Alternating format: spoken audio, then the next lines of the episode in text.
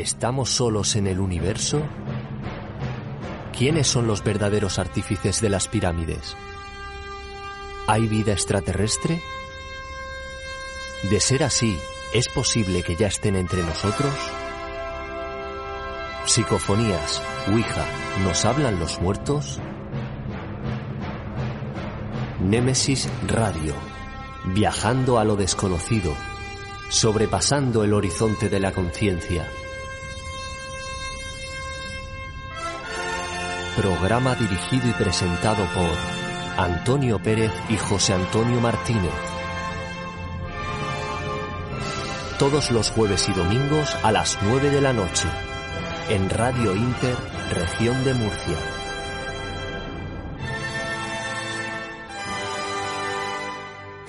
Némesis Radio.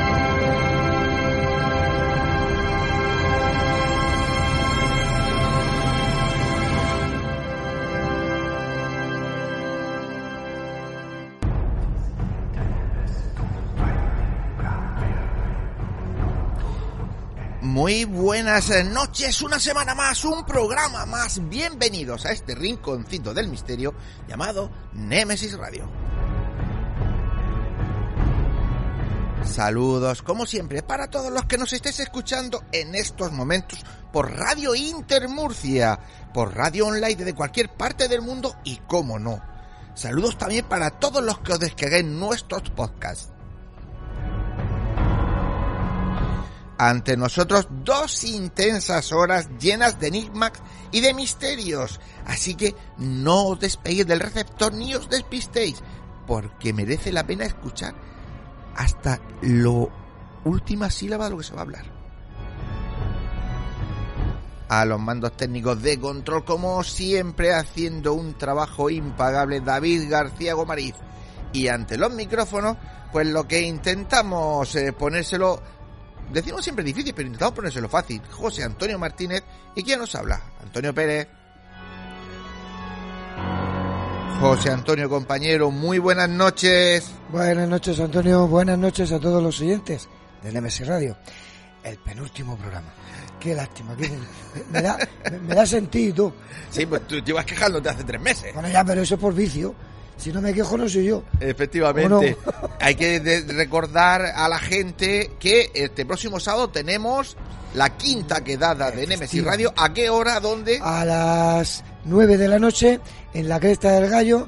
La replaceta es muy grande, haremos nuestro grupito y que cada uno pues que vaya al grupo que le quiera. Efectivamente, que el que quiera eh, cenar que se lleve el bocadillo, el que quiera beber Eso que se lleve algo de beber sí. y nada, pues a intentar pasar una noche agradable pues con los telescopios y pues sí. con todas las conversaciones que se van eh, formando y creando alrededor pues de cada uno de nosotros cuando llega alguien a contarnos algo o claro, nos piden algún claro. algún consejo o claro. nos piden cualquier tipo de opinión, bueno, pues ahí estaremos. Efectivamente, y aparte, bueno, como he, he dicho al principio, lo vuelvo a decir ahora, con las medidas de seguridad pertinentes nos llevamos nuestra mascarilla.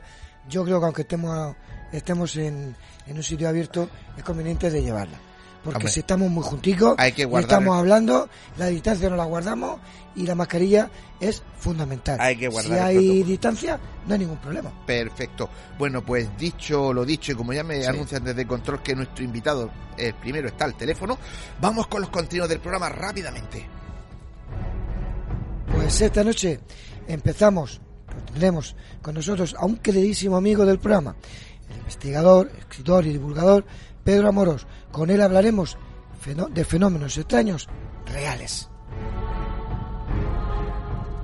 Como siempre seguimos con la noticia de Nemesis Radio. Como no, con nuestro compañero Paco Torre, que nos pondrá al día de cómo está el mundo del misterio. En nuestra sección de crímenes será nuestra compañera Mercedes García Velasco, quien nos cuenta la historia o la siniestra, historia de Denis Reider, el asesino BTK.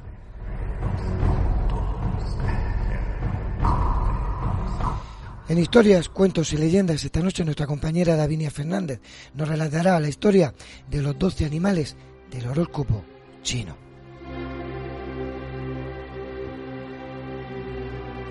Después tendremos a nuestra compañera Ana Taiser en la puerta oculta, que nos hablará de qué ocurre cuando rezamos. Y para terminar nuestro debate a tres, un tema muy intrigante. Hablaremos con nuestra compañera Davinia Fernández de leyendas urbanas, análisis y fenomenología de dicho tema.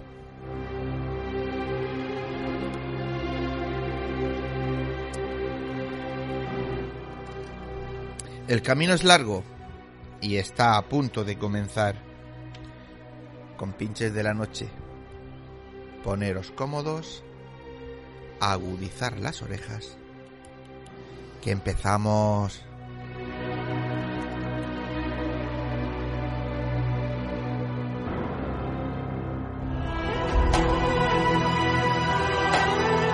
Están escuchando Némesis Radio con Antonio Pérez y José Antonio Martínez.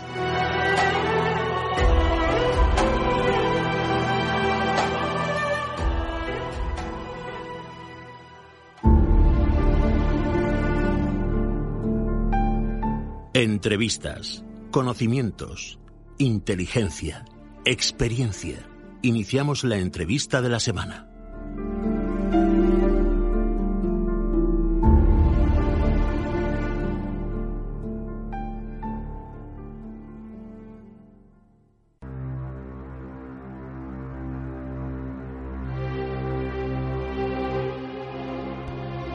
Pues eh, como decía, esta noche tenemos con nosotros a un queridísimo amigo personal y por supuesto del programa. Eh, nos viene... Eh, yo no, voy a tirarme media hora ah, contando pues una pequeña parte de su increíble currículum. Solo voy a decir que es un grandísimo investigador de fenómenos paranormales, especialista en TCI y en el que sin duda alguna es el más grande de este país y uno de los mejores del mundo. Además es escritor, es divulgador, bueno, os podría decir mil cosas más, pero me quedo ahí, ¿no? Es el, mi querido amigo Pedro Amorós. Pedro, muy buenas noches. Hola, muy buenas noches. Comparto, pero recíprocamente, todos esos datos. sí, ¿verdad? claro que sí, hombre. Muy buenas noches. Un abrazo a los dos. Un, un saludo, Pedro. Un placer, un placer, José. Oye, Pedro, eh, bueno, sé que, por suerte eh, la familia todos bien eh, durante esta pandemia, porque nos hemos ido comunicando, pero una persona como tú, que no para nunca, nunca en tu casa, ¿cómo ha llevado esto de la pandemia y el fastidioso confinamiento? Bueno, bueno, ha sido un poco caótico, porque tú sabes que yo me muevo más que un rabo de lagartija y, me gusta, pues eso, hacer mis saliditas, mis, mis aventuras del misterio, bueno, un poco eso, pero nada, pues lo he llevado con resignación, yo creo que como todos, ¿no? Porque yo creo que es normal y además es de ley eh, el hecho de pues confinarnos para intentar frenar eh, el avance del, del malo malote, ¿no? Y entonces, bueno, aunque aunque claro eh, no podemos eh, tampoco lanzar las campanas al vuelo porque porque todavía estamos un poco en peligro y hay que llevar muchísimo cuidado con todo, prácticamente, ¿no? Mm. Pero bueno, pues lo he intentado llevar lo mejor que he podido, Antonio, porque, en fin, sí, intentando investigar en casa, que sabes que yo eh, tengo... ¿En el estudio? Claro, tengo dos facetas, que es la investigación de campo, que es quizás mi fuerte, pero también investigo en laboratorio, ¿no? Y he aprovechado, pues, para ponerme al día al sistema informático, para eh, bueno, pues cambiar ciertas cosas, que por cierto me compré un ordenador de vuestra tierra, así que yo contento como una perdiz, feliz como una perdiz. Eh, eh, hay que de confesar a, nuestros oyentes que cuando contactamos para, para que vinieras a este penúltimo programa y última entrevista de la temporada, pues yo como siempre digo, Pedro, ¿de, qué hablamos? Y me dice, fenómenos extraños, reales. Y yo digo, mm, vale. Vale. ¿De, qué vamos a hablar? No, claro, porque seguramente pues habrá quien piense que es eh, muy pretencioso catalogar algunos de estos fenómenos extraños como reales.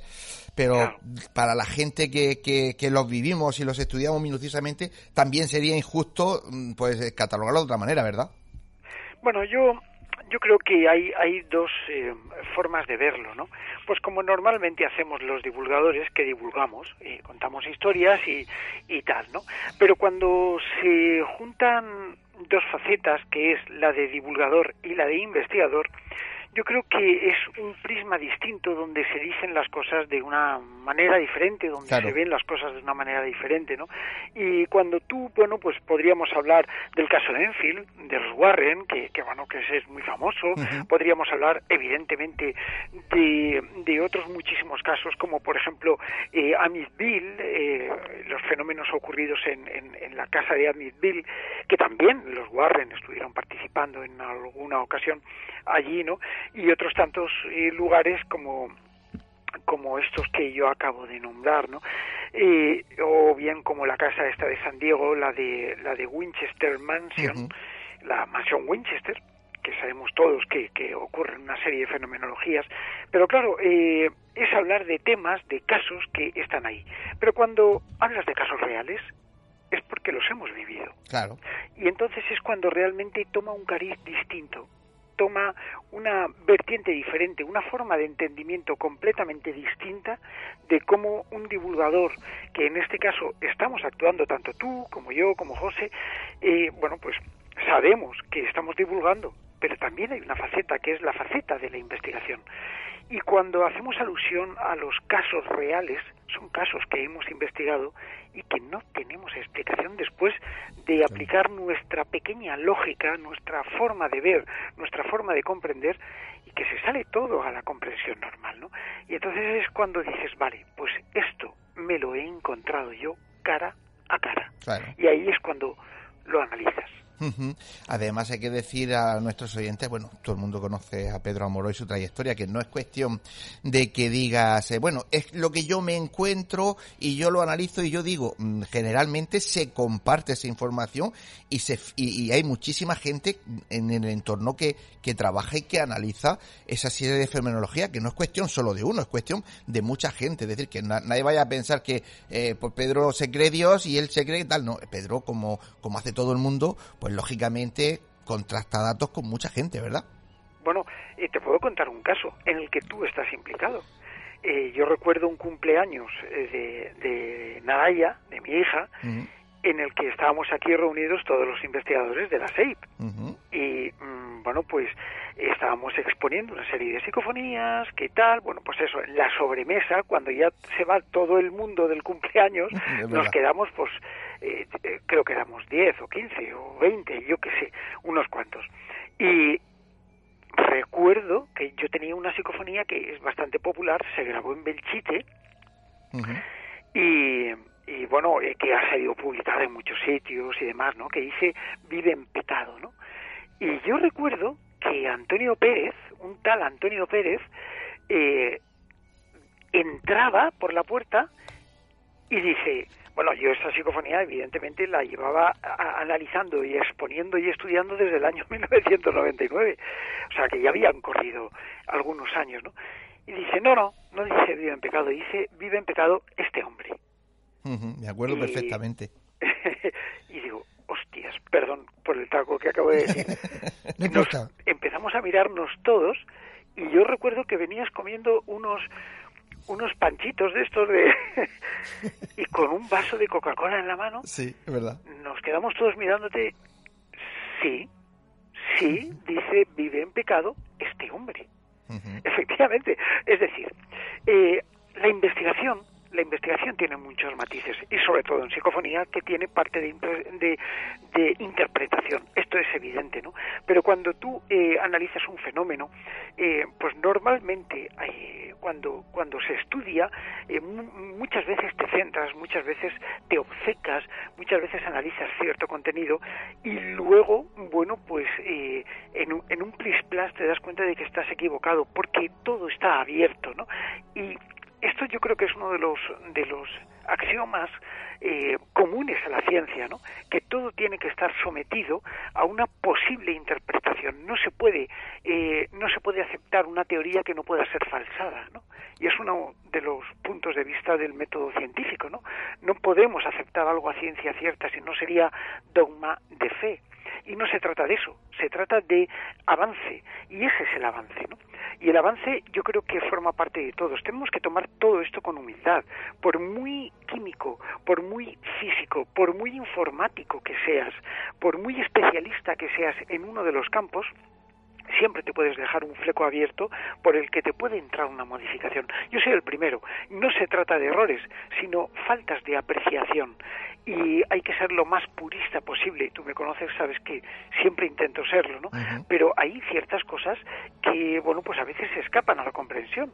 Y yo, por ejemplo, pues con nuestro querido Jesús Callejo, el otro día estuve haciendo una aventura del misterio que, por cierto, os invito a que veáis. El monstruo del pantano se llama en el canal de YouTube Aventura del Misterio, pues ahí donde estábamos Francis y yo investigando un tema de una cruz muy extraña y bueno, pues empezamos a hacer interpretaciones de qué sería, pero claro, echamos mano lógicamente de las personas que saben. Cuando Jesús Callejo te dice una opinión, sabes que tiene una, una una opinión que está fundada en una serie de conocimientos previos. Y, entonces, gracias a eso, se evoluciona. Nosotros evolucionamos, tiramos de los expertos en determinado tipo de cosas para poder evolucionar, para poder comprender ciertos fenómenos. Y esto yo creo que, que lo hacemos todos. Eh, todos los que por lo menos pensamos que no todo el mundo gira a nuestro lado, ¿no? sino que nosotros somos parte de ese mundo que gira. Sí, además eh, eh, yo sé que tienes miles y miles de seguidores en tu canal de YouTube, Aventura del Misterio, y de hecho estás haciendo pues eh, algunas masterclass de estas en la que hablas de todos los protocolos y todo lo que es decir que la suerte que tiene la gente hoy día y lo hemos hablado muchas veces es que tiene gente como tú y gente que anterior a ti que ha dejado muchísimo y es fácil de, encontrar para que la gente eh, no empiece de cero como tú empezaste, ¿verdad? O como yo empecé. Pues muchas gracias. Eh, la verdad es que, eh, mira, mm, yo cuando cuando escribí el, libro de, el gran libro de la psicofonía, o, o, mira, me, me tiro un poco más allá. Cuando yo escribí el, eh, la guía de la España misteriosa, eh, tú lo sabes, que es mi cuaderno de campo. Ese es mi cuaderno de campo de investigación. Es decir, es lo que a mí me hubiera gustado encontrar. Incluso con el libro de las ecofonías, ¿no? Es lo que a mí me hubiera gustado encontrar, que no lo encontré. Yo, por ejemplo, cuando empecé con el tema de la psicofonía, yo empecé con Sinesio, con Sinesio Darnell. Y Sinesio, pues vale, sí, acababa de publicar un libro de la, en la editorial, eh, bueno, Fausí era El misterio de la psicofonía, previamente fue eh, Voces sin rostro, pero la evolución que a él no le gustaba Voces sin rostro, que él se quedaba con el, con el, misterio de la psicofonía, ¿no? Yo recuerdo que veía cosas, notaba cosas a faltar, pero fue eh, un libro que a mí también me marcó mucho a la hora de empezar mis investigaciones. Eh, no es que Sinesio hubiera sido mi maestro, eh, sino que fue mi compañero, ¿no? Pero yo encontré en, en, en, Sinesio, lógicamente, la maestría necesaria, pues al igual en que, eh, que la encontré en Fernando y en algunos otros, que evidentemente han formado parte de, de eh, el colectivo del misterio, por desgracia, están todos muertos, por desgracia, eh, pero bueno, que han servido para formar a, muchísima gente.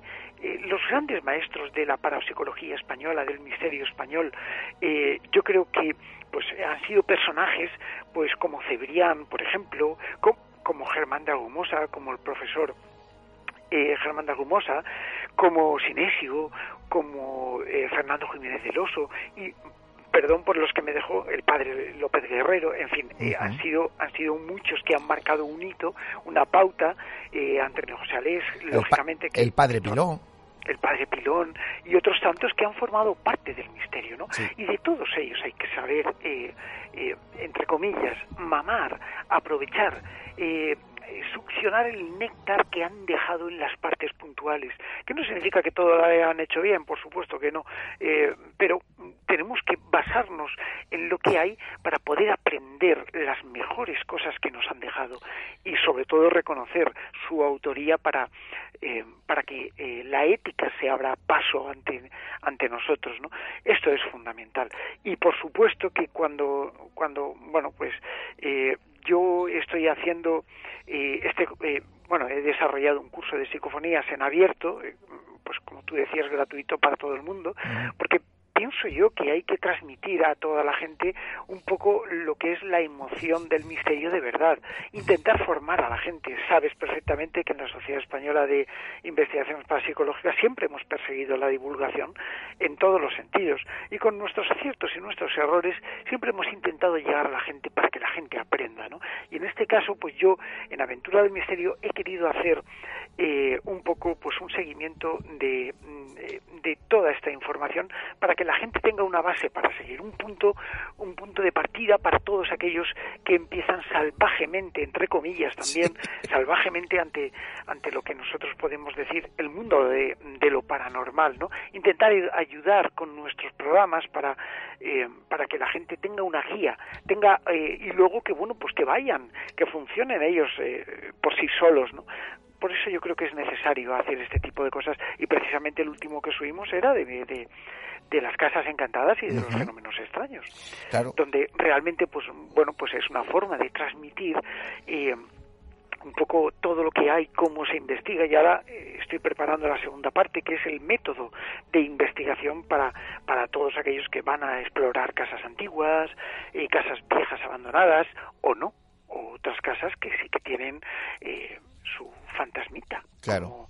Como, dice Paloma Navarrete, mi querida amiga Paloma Navarrete. Nuestros amigos los muertitos. Los muertitos. muertitos. Pues eh, es verdad, ¿no? Eh, hay que darle su sitio y el valor que tienen, pues todos estos pioneros del mundo del misterio que hemos tenido y que algunos tú, por ejemplo, has tenido la oportunidad de, disfrutar mucho con todos ellos. A Sinesio, como bien sabes, sí llegué a conocerlo, pero no a trabajar con él como tú llegaste a hacer, incluso yéndote a su estudio, ¿no? Y como pionero también, mm, he de decir, mm, tú hace muchísimos años que tienes un canal de YouTube, cuando ahora eh, parece que es la panacea, ¿no? Ahora todo el mundo empieza a hacer canales de YouTube, todo el mundo empieza pues a dar, como hablaba antes, ¿no? Master, eh, a hacer diferentes programas vía todos digitales, vía televisión y quizá pues en este caso también hay que valorar lo que tú, por ejemplo, y muy pocos como tú hiciste y hace, pues no sé qué tiempo tiene tu canal de YouTube, 15 años, 18 años. Sí, sí, más o menos. Es decir, que cuando, cuando apareció YouTube. Claro, tú eres, tú eres de los primeros que empezaste con eso. Sí, pero no, no lo moví. Bien lo sabes, que al principio empecé a hacer unas aventuras del misterio, que es la evolución de Noche de Misterio. Claro, exactamente. y no lo moví, no lo moví eh, porque eh, sí empecé a hacer una serie de contenidos de 15 minutos, porque antes YouTube solo te permitía 15 minutos. Luego me dieron eh, la autorización para subir vídeos de más tiempo. Aquello entonces se medía por megas, es decir, tenía que pesar tanto. En fin, era, era un poco una historia cuando YouTube empezó, ¿no? no tenías derechos de autor. Hoy en día todo, todo se basa en los derechos de autor, te ponen reclamaciones nada más empezar eh, sin, sin, darte cuenta, ¿no? Eh, hoy en día yo llevo muchísimo cuidado para no saltarme los derechos, porque hay que respetarlo también, ¿no? Y, y bueno, cuando yo empecé, bueno, pues sí, eh, hacía documentales, documentales de lo que a mí me gustaría encontrar, ¿no? Y bueno, pues ahí, ahí, ahí se quedaron plasmados que todavía los tengo algunos, ¿no? Y lo que pasa es que luego ya los dejé. Los dejé porque me, me, fui más hacia el mundo de la televisión.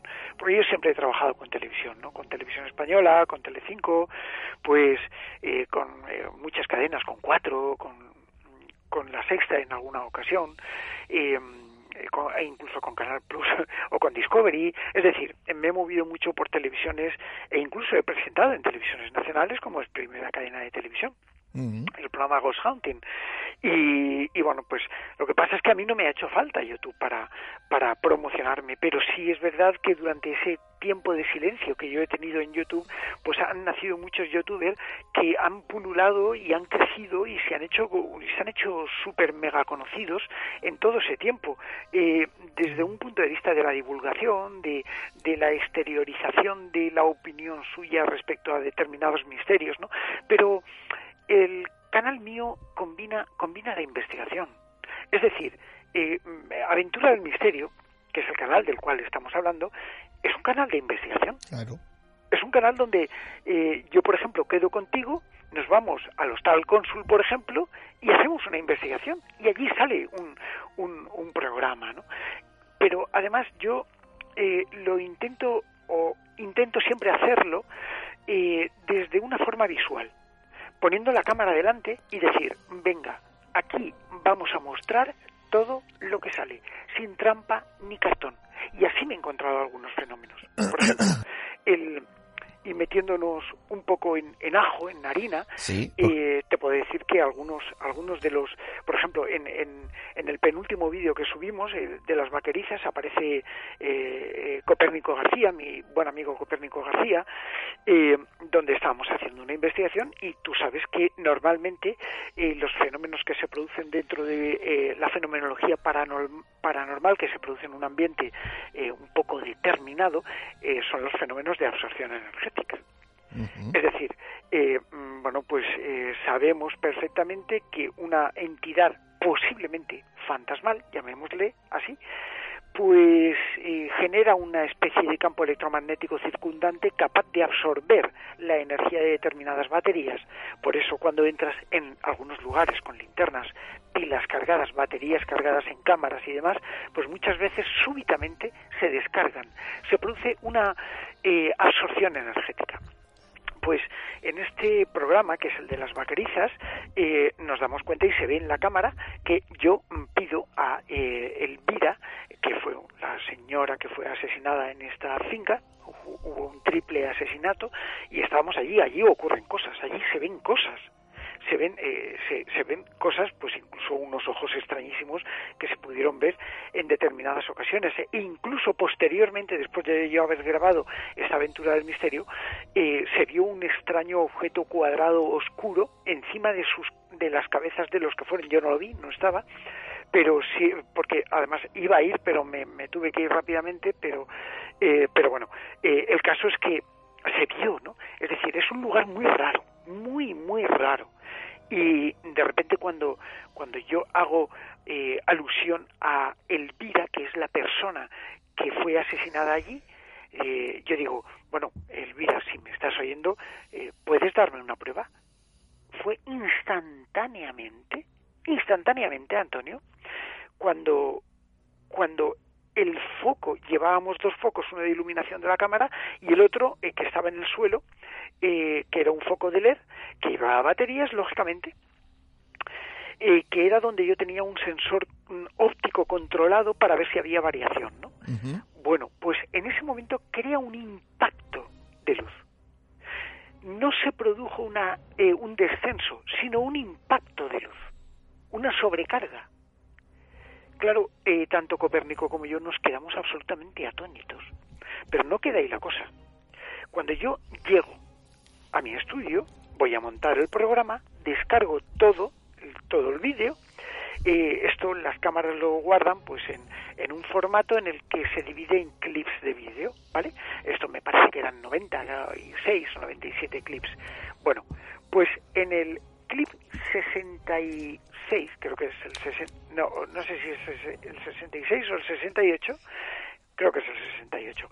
Pues en el clip 68 eh, me dio un error, pero un error que me corrompió lo que es la biblioteca de mi editor de vídeo.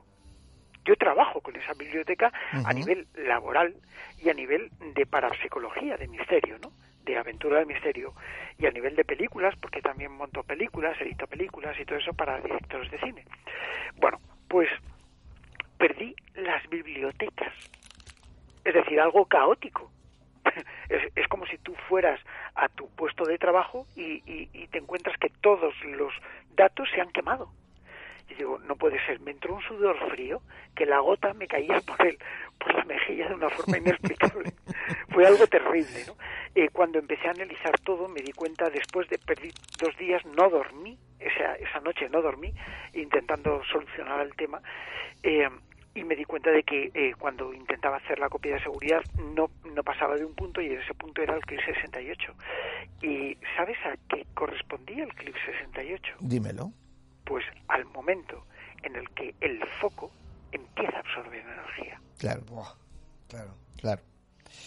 Es exactamente, exactamente la prueba.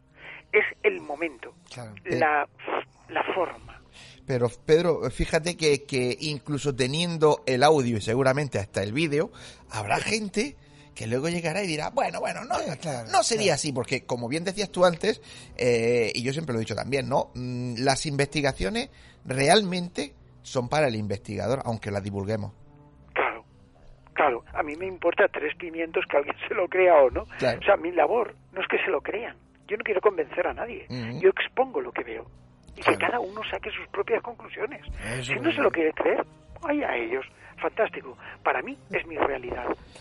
Eh, yo creo que todo el mundo que me conoce eh, sabe perfectamente que yo soy bastante eh, empírico, soy muy cientificista. Me gusta intentar demostrar todo lo que veo. Y por supuesto no soy infalible y cometo muchísimos errores. Pero es evidente que intento cometer los mínimos errores posibles. Claro que muchas cosas tienen explicación. Pero cuando desde un punto de vista multidisciplinar intentas eh, estudiar las cosas y bueno pues sabes perfectamente te voy a poner un ejemplo el caso de Belmez de la Moraleda eh, cuando estuvimos estudiando la casa natal de María Gómez Cámara donde aparecieron 22 rostros nuevos eh, eh, después de haber fallecido María Gómez Cámara, eh, la dueña de la casa, mm, que es donde estamos eh, hablando de la casa donde nació, Sí, sí, sí, la que pues- está una calle más arriba. Una, la calle Cervantes, una calle más arriba. Bueno, eh, nosotros llevamos a un biólogo que es el hijo de Fernando Jiménez del Oso, nuestro querido Fernandito, bueno, eh, cariñosamente hablando, eh, porque lo queremos mucho, y bueno, eh, él es eh, doctor en biología, y mm, cuando nosotros establecimos lo que era la posible formación de esas caras, tuvimos, lógicamente, que hacer planteamientos hipotéticos experimentales que pasaban incluso por la formación de cadenas de hongos. Ajá. Claro, cuando los detractores se enteraron, pues, ah, ahora los de la SEIP dicen que las caras de Belmez son hongos. No, no, no, no, pero, pero a ver, a ver, a ver, ¿dónde va usted? Nosotros estamos planteando muchas cosas. Primero, la humedad. Segundo, manchas. Tercero, pareidolias. Cuarto, formaciones de hongos. Y, y- bueno, pues una de las facetas es una formación paranormal inteligente, pues posiblemente con un origen trascendental, ¿no? Entonces, tenemos que valorar todas las cosas. Se exponen y se analizan. Y el que no se lo crea, pues oye, pues tiene un problema. Nosotros divulgamos lo que hay, pero no para convencer a nadie. Siempre lo hacemos para intentar exponer lo que nosotros extraemos como resultados. Y yo creo que ese es el secreto de la investigación. Pues sí, por eso te decía hace un momento que en el fondo nosotros investigamos para nosotros y, y tú, Claro. yo y, y mucha gente que, que investigamos sabemos que eh, uno a uno mismo nunca se va a engañar, con lo cual cuando tú de verdad a ti hacia tu interior dices esto es inexplicable, esto ya te pueden decir con perdón misa cantada, porque a ti ya nadie te va a sacar de ahí, digan lo que digan y el tener gente que siempre te busque un pero, pues tú mejor que yo y mejor que nadie sabes que lo vas a tener por muy bien que lo hagas, eso eh, hay que tenerlo claro. Claro. Mira, te voy a contar un caso. Pero en un minuto, creo- Sí, dale. Eh, De, de un minuto, vale. Fuimos a investigar a una casa, eh, una casa que nosotros llamamos la casa del poltergeist. Y le llamamos la, la casa del poltergeist. Yo estaba grabando en cámara, estaba paseándome por las habitaciones y de repente un palo se me cayó delante como diciéndome, tú de aquí no pasas. Justo cuando iba a entrar, se puede ver en Aventura del Misterio, Ujú. eh, justo cuando iba a entrar en la habitación de matrimonio. Y yo, estaba yo solo, Antonio. Sí, sí, sí. José, estaba Sí, yo sí. solo. Y en ese instante, en ese mismo instante, cuando yo voy a entrar grabando en cámara, el palo se cayó delante de mí. Mm. Pero además horizontal, diciéndome que no pasas de aquí. Porque además yo estaba comentando, voy a entrar en la habitación del matri- de matrimonio. Es una habitación sagrada, Antonio. Claro, Claro. Y el palo me impidió la entrada. El palo se cae solo, nadie lo toca. Un palo que posiblemente haya estado ahí décadas. Y viene a caerse justo cuando tú ibas a entrar. efectivamente. Ahí está. Pero ¿sabes la verdad de todo eso? Dila, que es que lo, lo tenías con un hilo de pescar, pillado el palo, lo tiraste tú. por supuesto. Claro, Eh, por eso al final nos quedamos con lo nuestro. Eh, querido Pedro, querido amigo, que, que, que, que se nos acaba el tiempo, que fíjate que Como rápido, que rápido han pasado 27 minutos. No me lo puedo creer. pues créete- Pues créetelo. Nada, que querido amigo, como siempre, que un placer escucharte, que tenía muchas ganas de que terminaras, eh, fuese, fuiste tú precisamente quien terminara la temporada de, de entrevistas. Y nada, pues eh, que a ver si hay suerte que una vez que no hemos podido salir ni tú ni yo, porque a los dos nos ha pasado lo mismo. Castigado. Tú- ninguno de los dos hemos podido volar los sitios que íbamos, pues a ver si, si, si nos podemos ver este mes o el mes que viene y darnos un abrazo, ¿vale? Claro que sí. Venga, pues eh, un abrazo, querido compañero y amigo. Buenas Una- noches. Un abrazo, Antoñito. Y por supuesto, José, para vosotros un cálido abrazo, como dice mi amigo Iván Martínez. Y para todos los oyentes, encantadísimos de haberles tenido ahí, invitados a Aventura del Misterio y a lo que haga falta. Claro Una- que sí. Un abrazo. Es que eso no lo hemos dicho, Aventuras del Misterio, que es su canal de Sí, sí. YouTube, que nadie se lo pierda, porque pone eh, un trabajo enorme, siempre está currando, porque es muy difícil ir a investigar y después eh, editar, montar, así que no os perdáis eh, esta Aventura del Misterio de Pedro porque merece la pena. Buenas noches, Gracias, Pedro. querido. Chao, chao. Besito. Hasta luego. Hasta luego.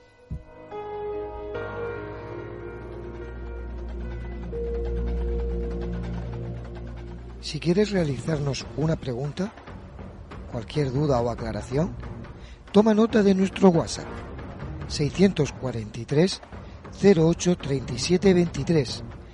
Nemesis Radio, tu programa de misterio.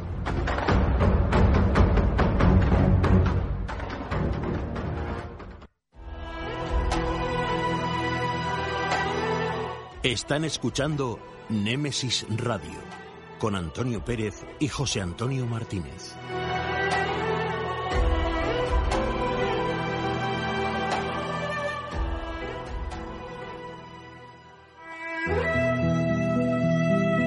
Las noticias de Némesis Radio.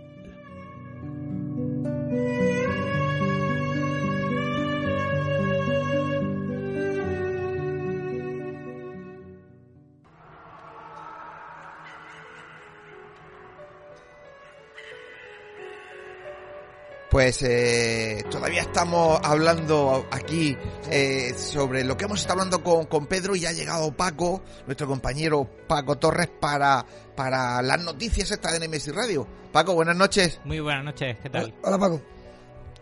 Aquí te pillo, aquí te mato. Hoy tenemos Eh, poquito efectivamente. Vamos con las noticias. Escucha, como todas las semanas te damos cada vez menos tiempo en las noticias, llévatelas todas y el sábado las dices allí en la cresta del gallo. Sea, porque compri- ritmo que vamos. comprimirla ya no puedo más. No puedes más. Vamos con esas noticias. Vamos con ellas. Pues em, precisamente fue ayer por la noche en, eh, nuestro canal. Bueno, tenemos ahí un canal de Carrozas de Misterio, ar- Carrozas de Fuego eh, Proyecto.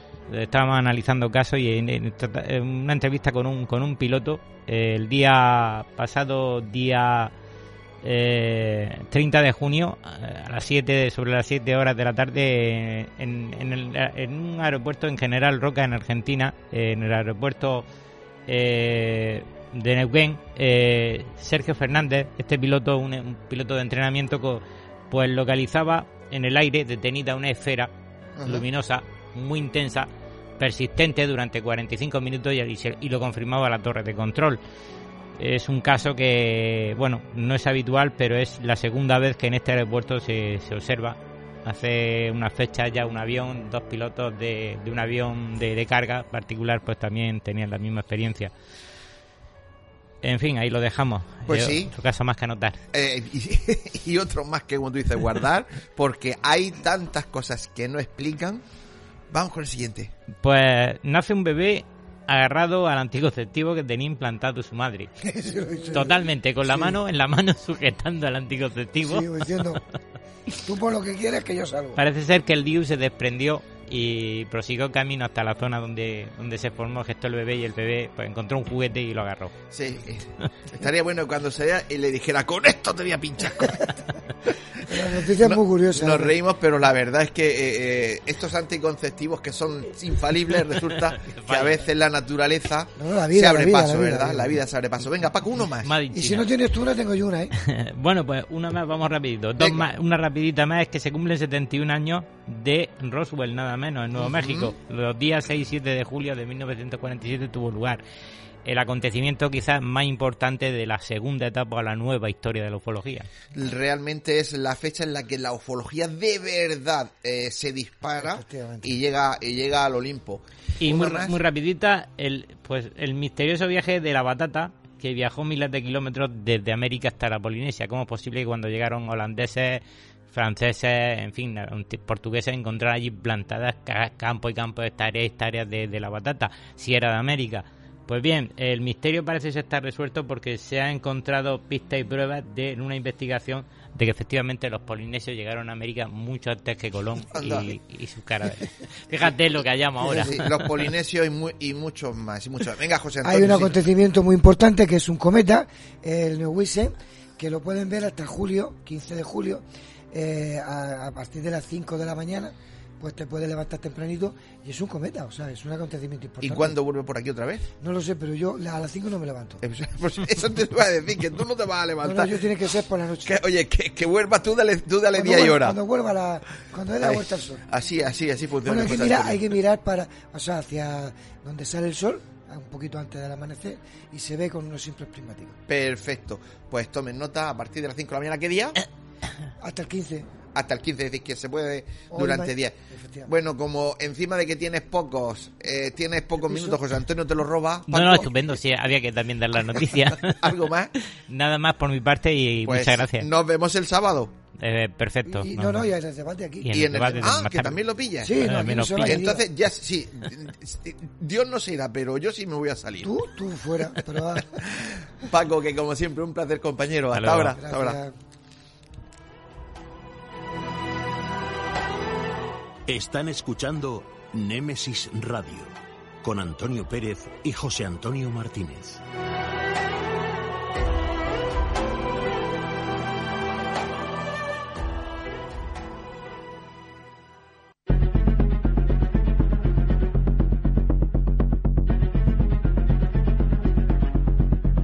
Hablemos de crímenes en Némesis Radio.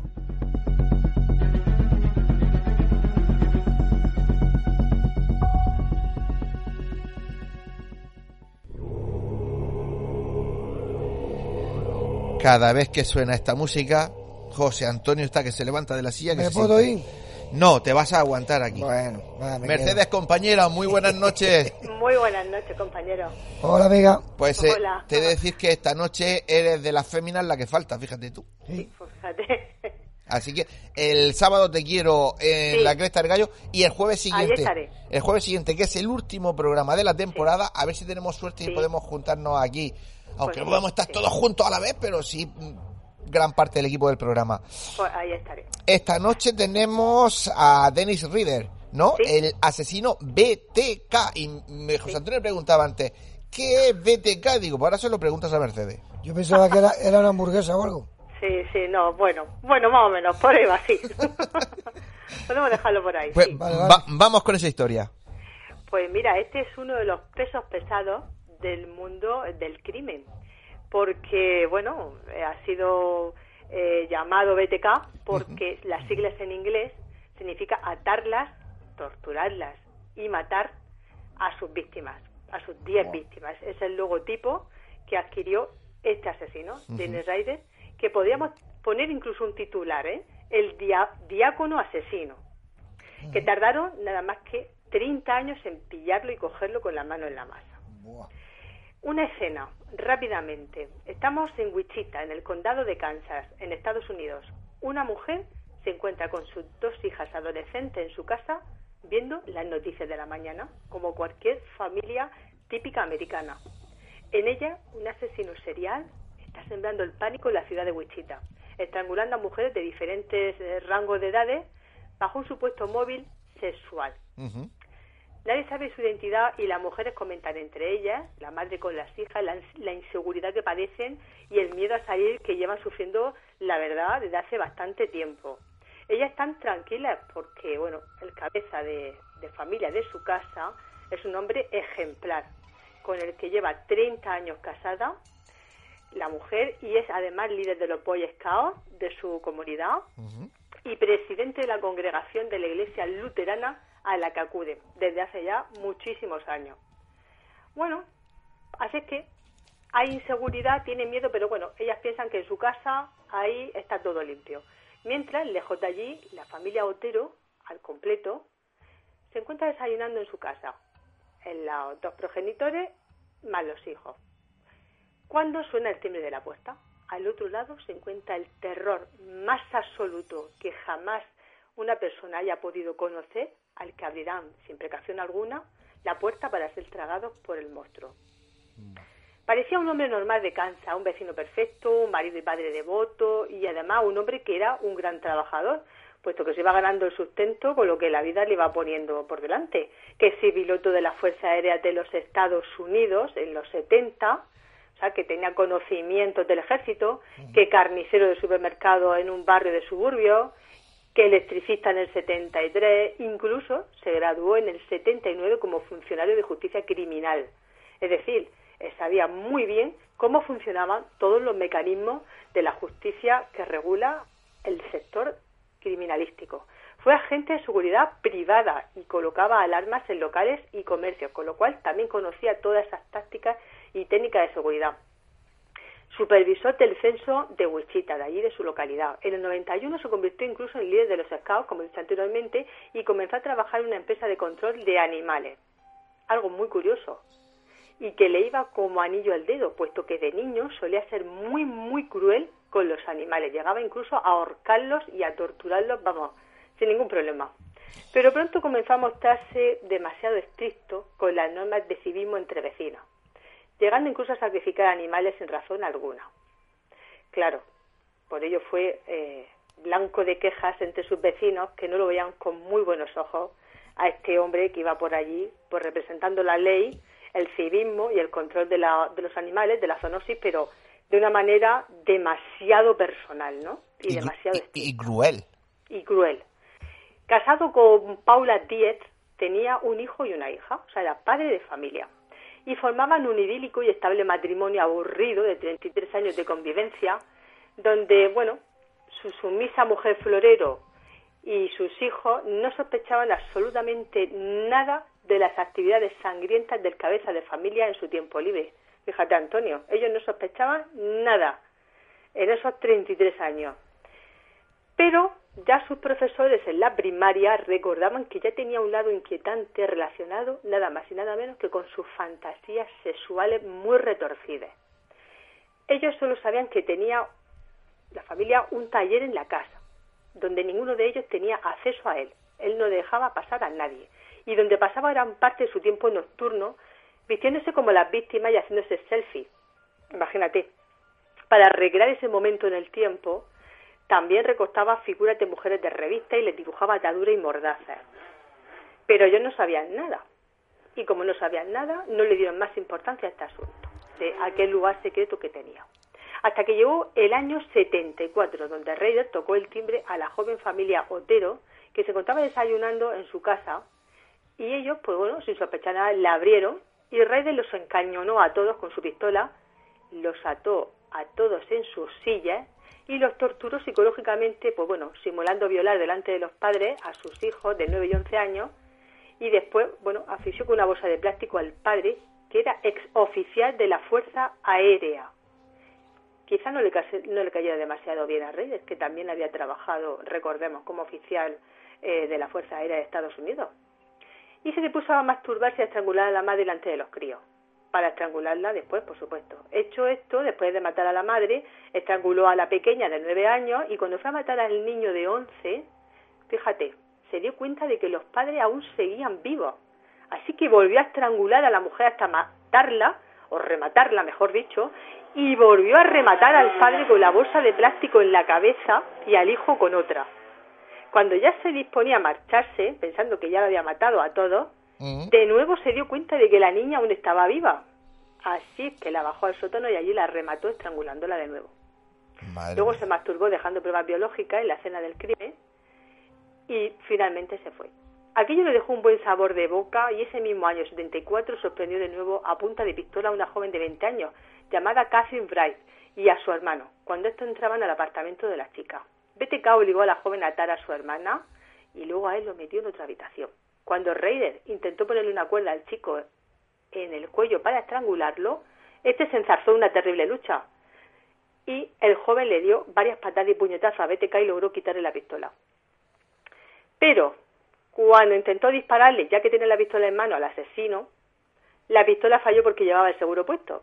Momento que aprovechó BTK para golpearle y quitarle el arma y dispararle dos veces en la cara. Creyendo que el joven estaba muerto, se fue a la habitación y apuñaló a la chica tres veces en el estómago y se marchó. Pero el chico, milagrosamente, aún estaba vivo pese a esos disparos en la cara, y logró arrastrarse hasta la calle, donde un conductor lo llevó al hospital. La chica, bueno, pues seguía viva, pero murió en el hospital.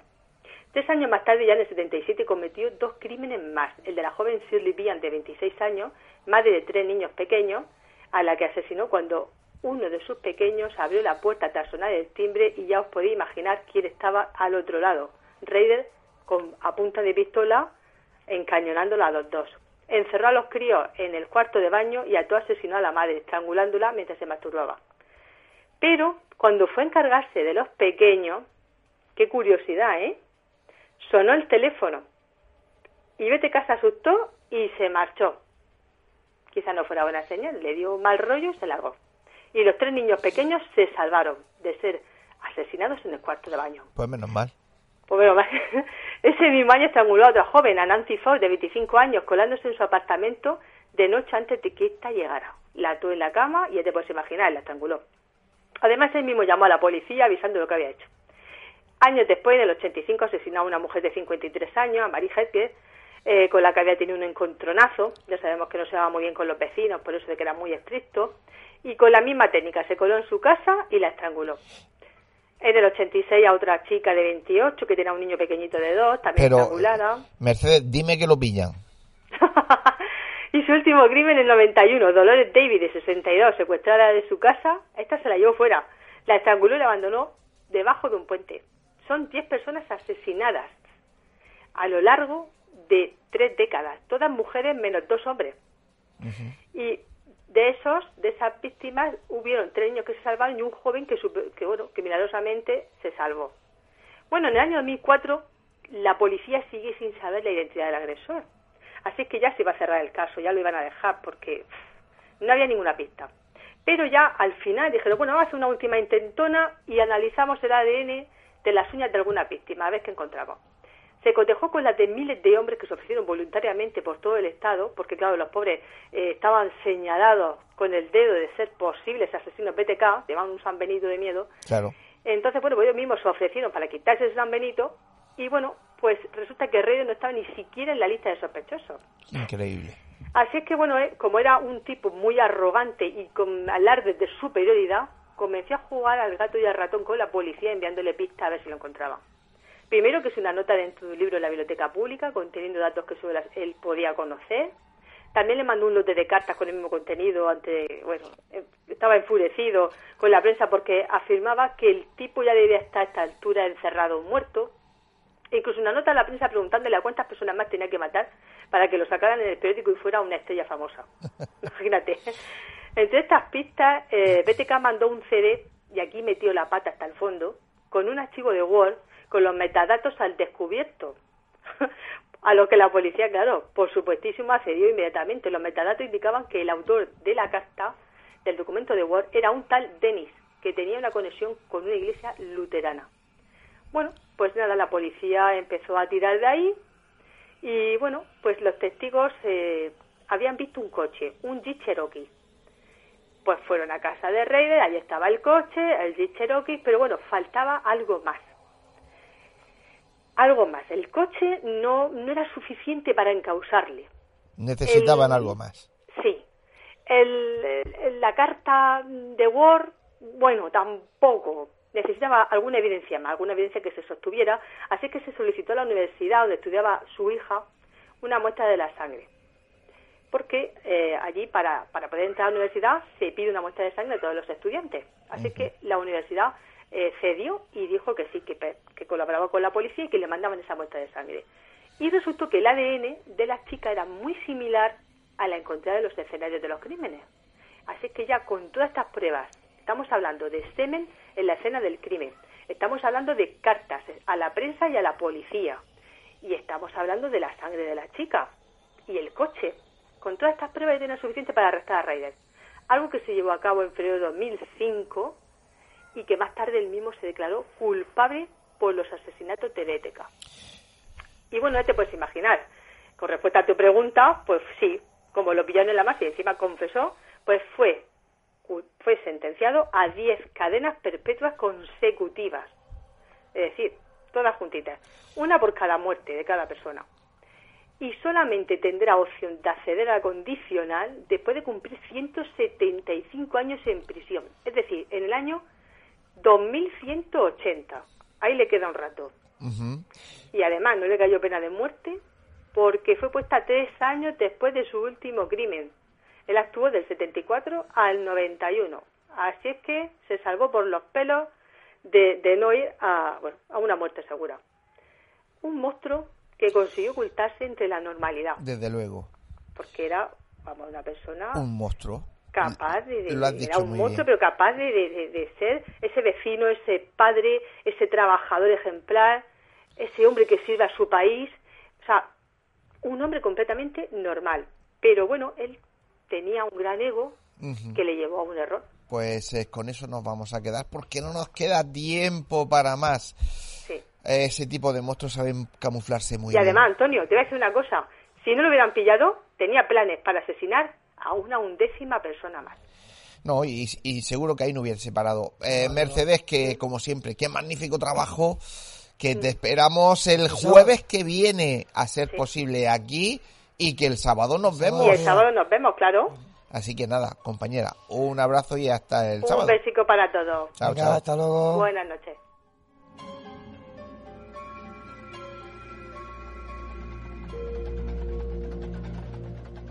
Si quieres realizarnos una pregunta, cualquier duda o aclaración, toma nota de nuestro WhatsApp 643 08 37 23. Nemesis Radio, tu programa de misterio.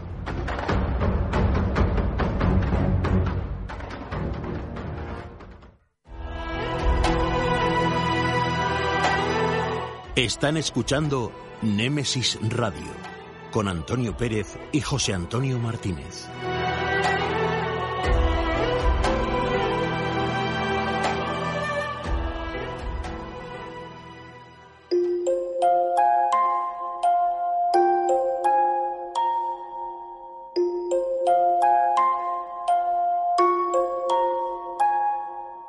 Es el momento. Es la hora de adentrarnos en el enigmático mundo de las historias cuentos y leyendas.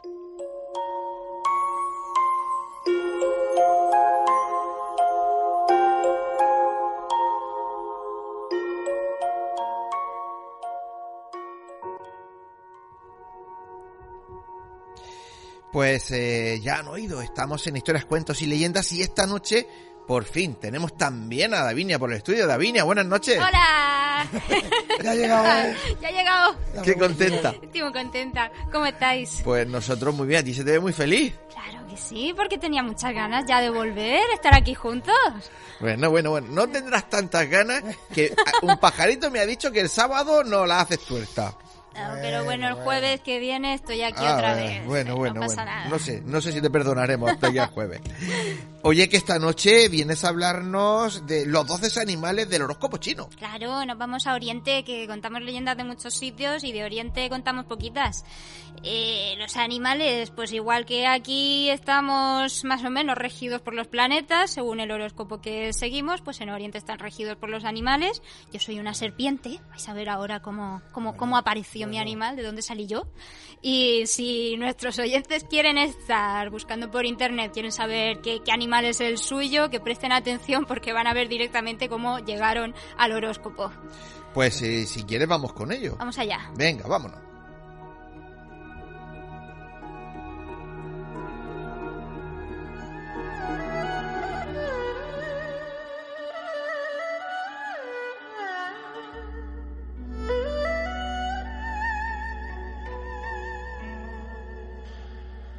En la religión taoísta, el emperador de Jade es quien gobierna el cielo. Controla todas las facetas de la existencia, incluso el infierno y la vida humana. Es el emperador más poderoso que existe, un equivalente a lo que en otras religiones occidentales conocemos como el Dios Todopoderoso. Se le han asignado distintos nombres, como abuelo celestial, el alto soberano Xuanling y Augusto de Jade. Las leyendas aseguran que este dios tuvo un papel muy importante en la creación del universo y tras millones de años de contemplación consiguió la máxima religiosa de alcanzar la iluminación, convirtiéndose así en un ser perfecto y omnipotente. El resto de emperadores de China son manifestaciones de él. Disponen de permiso por su parte para ejercer el mandato y son vigilados de forma constante por él. También vigila todo lo que sucede en la tierra y gusta de conocerla a fondo y gozar de su belleza. Por esta razón, en determinado momento, decidió bajar hasta nosotros para conocer a los animales que la habitaban. En su visita, ordenó que se presentaran ante sí todas las especies de animales que había y descubrió de cerca los seres tan variopintos que había visto desarrollarse desde su posición divina.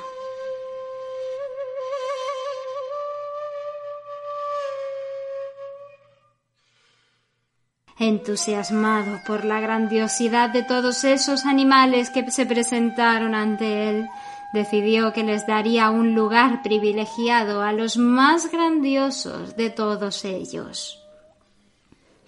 El tiempo, que todavía no estaba dividido, sería a partir de ahora un símbolo de los animales que se ganaran ese puesto por toda la eternidad.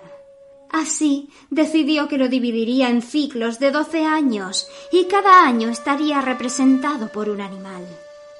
Pero ¿cómo seleccionaría a los doce animales que pasarían a ser sagrados para siempre? Estos deberían ganarse ese puesto por sí mismos. Así organizó una carrera en la que participarían todos ellos y sólo los doce primeros pasarían a formar parte de su calendario. En esa carrera habrían de cruzar por un gran río y el ganador sería quien primero consiguiera llegar a la otra orilla. Había dos animales en concreto, la rata y el gato, que eran grandes amigos. Jugaban a perseguirse y dormían juntos. La rata se transportaba sobre el gato y el gato protegía a la rata. Su amistad llegaba hasta tal punto que decidieron trabajar en equipo para ganar la carrera. Ambos eran muy malos nadadores y en aquella carrera no tendrían jamás posibilidad de ganar si no utilizaban la astucia. Así que la rata, inteligente, propuso al gato subirse a un animal grande y buen nadador, hasta que se separaran al llegar a la orilla. Se lo propusieron al búfalo, animal noble y bondadoso, que aceptó sin pensárselo. Sin embargo, al haber un premio de por medio, la rata decidió que para ganar debía hacer algo, y entonces, en mitad del cruce del río, lanzó al gato al agua. Después de esto, la rata llegó a la orilla junto al búfalo y veloz. Se bajó de él y corrió para reclamar el primer lugar en la carrera, seguida de cerca por el fuerte búfalo, que fue nombrado segundo animal del zodiaco.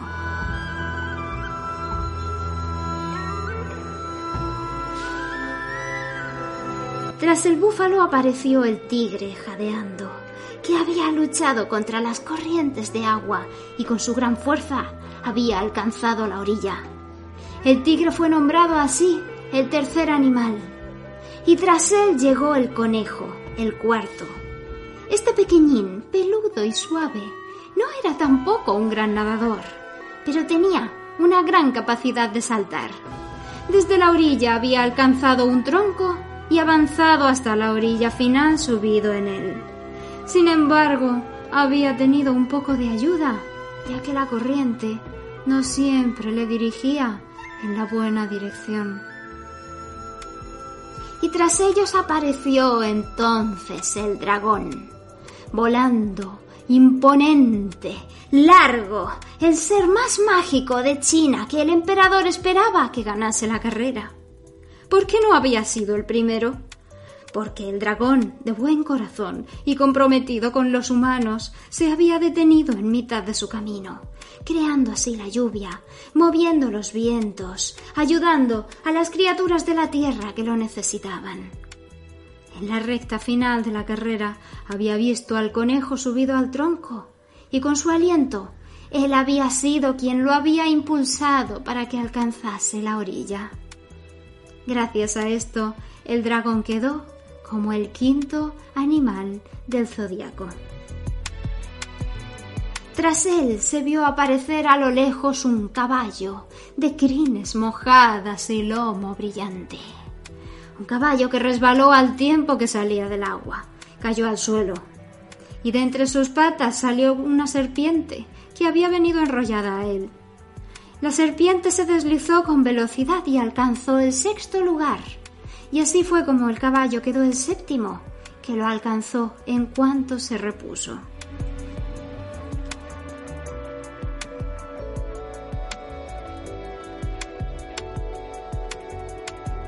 A poca distancia se encontraban la cabra, el mono y el gallo, un equipo que se acercaba a la orilla del río. Estas tres criaturas fueron un gran ejemplo de colaboración y superación. El gallo había construido una balsa de madera para los tres, mientras la cabra y el mono habían despejado la maleza. Y así, remando y remando, consiguieron llegar hasta la orilla. El emperador, muy complacido por ellos, nombró a la cabra octavo animal, al mono el noveno y al gallo el décimo.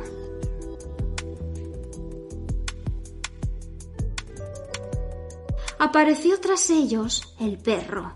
Un perro, un gran nadador. ¿Cómo no había obtenido uno de los primeros puestos?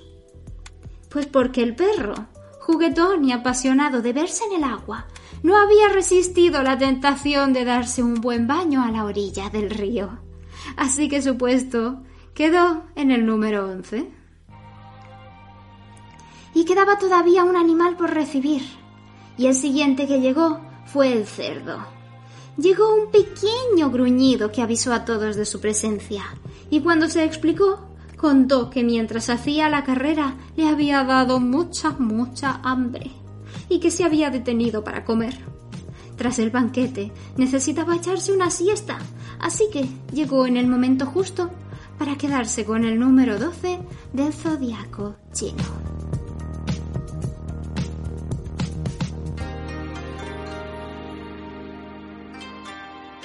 Pero, ¿y qué había pasado con el gato?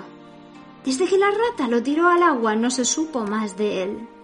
Cuando ya estaban todos los animales asignados, el gato, mal nadador, apareció empapado. Para él ya no quedó ningún puesto, y su legado se tradujo en un odio acérrimo contra el agua y todos los roedores.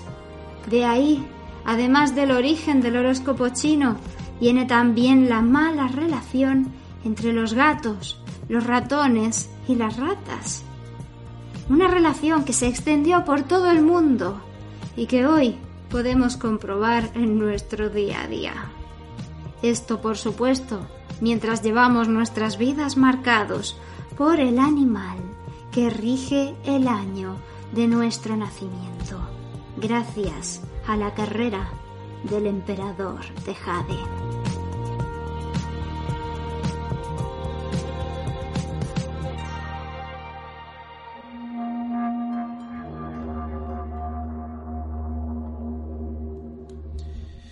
Pues eh, Davinia, como siempre, ha quedado muy chulo. ¿Qué te ha parecido a ti? A mí estupendo que lo he hecho yo. Me faltaría más, ¿verdad, José Antonio? ¿Qué, vamos a decir después de estos trabajos que hemos hecho? Efectivamente. ¿Habéis buscado vuestro animal o no? ¿A que no lo habéis buscado? No me gusta. ¿No te gusta? Ah, no, porque como me toque la serpiente, ya la... Eso. Bueno, pues eh, lo dicho, oye, el jueves que viene sí te vemos, ¿no? Por supuesto que sí. Venga, y a ver si lo cambias, te puede venir todavía el sábado. Claro que sí. Que como siempre, un placer escucharte. Venga, vamos a continuar porque esto no para y nos vamos enseguida con Ana Tesser. Vamos con ella. Están escuchando Némesis Radio con Antonio Pérez y José Antonio Martínez.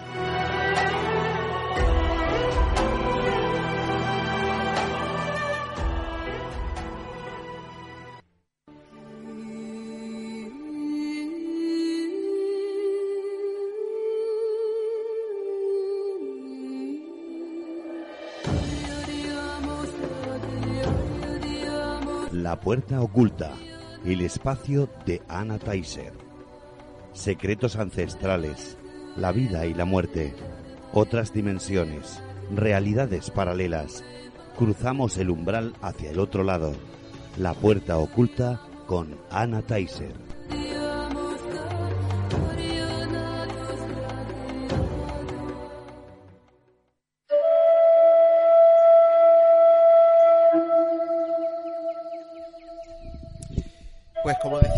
Antes, tenemos con nosotros esta noche aquí también en el estudio nuestra compañera Ana Teiser, que hace muchísimos meses que no la vemos. Ana, buenas noches. Hola, buenas noches.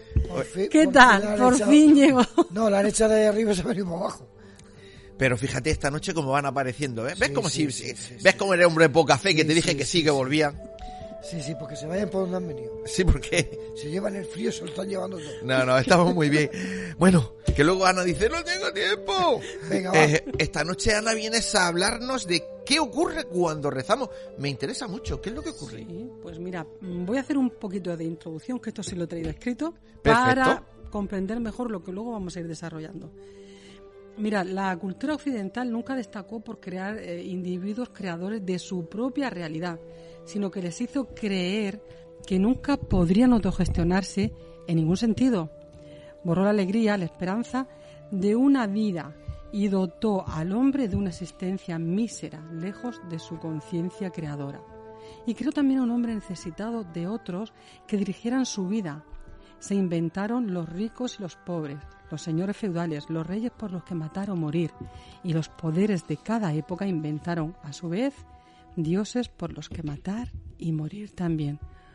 Unos dirigieron, otros se sometieron al sistema, y este era un sistema que ignoró la semilla divina que duerme en todos nosotros.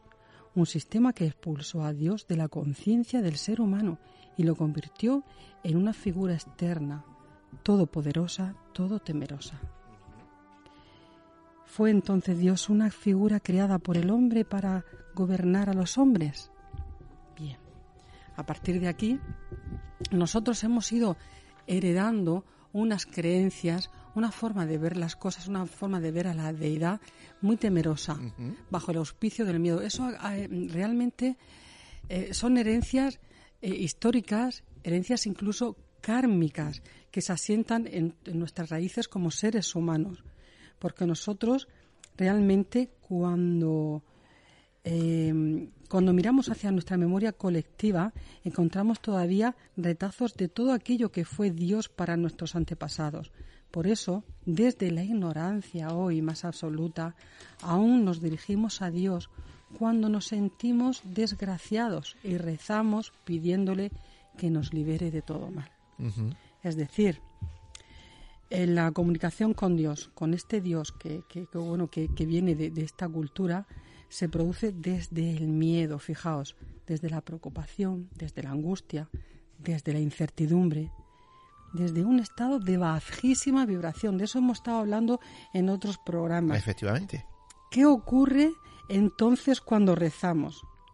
Cuando rezamos y pedimos ayuda a Dios, lo hacemos agobiados, muy agobiados por el mal que nos ocupa en ese momento. Lo hacemos inmersos en nuestro propio drama emocional.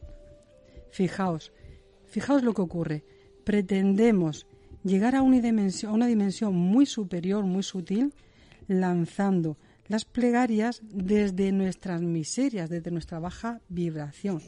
Y el resultado entonces es todo lo contrario, porque atraemos lo que somos y todo aquello en lo que creemos. ¿Y qué somos en ese momento? Pues somos el producto de nuestra creación, desgracia y miseria. Y eso es lo que atraemos rezando de esta manera, desde la baja vibración, desde el miedo.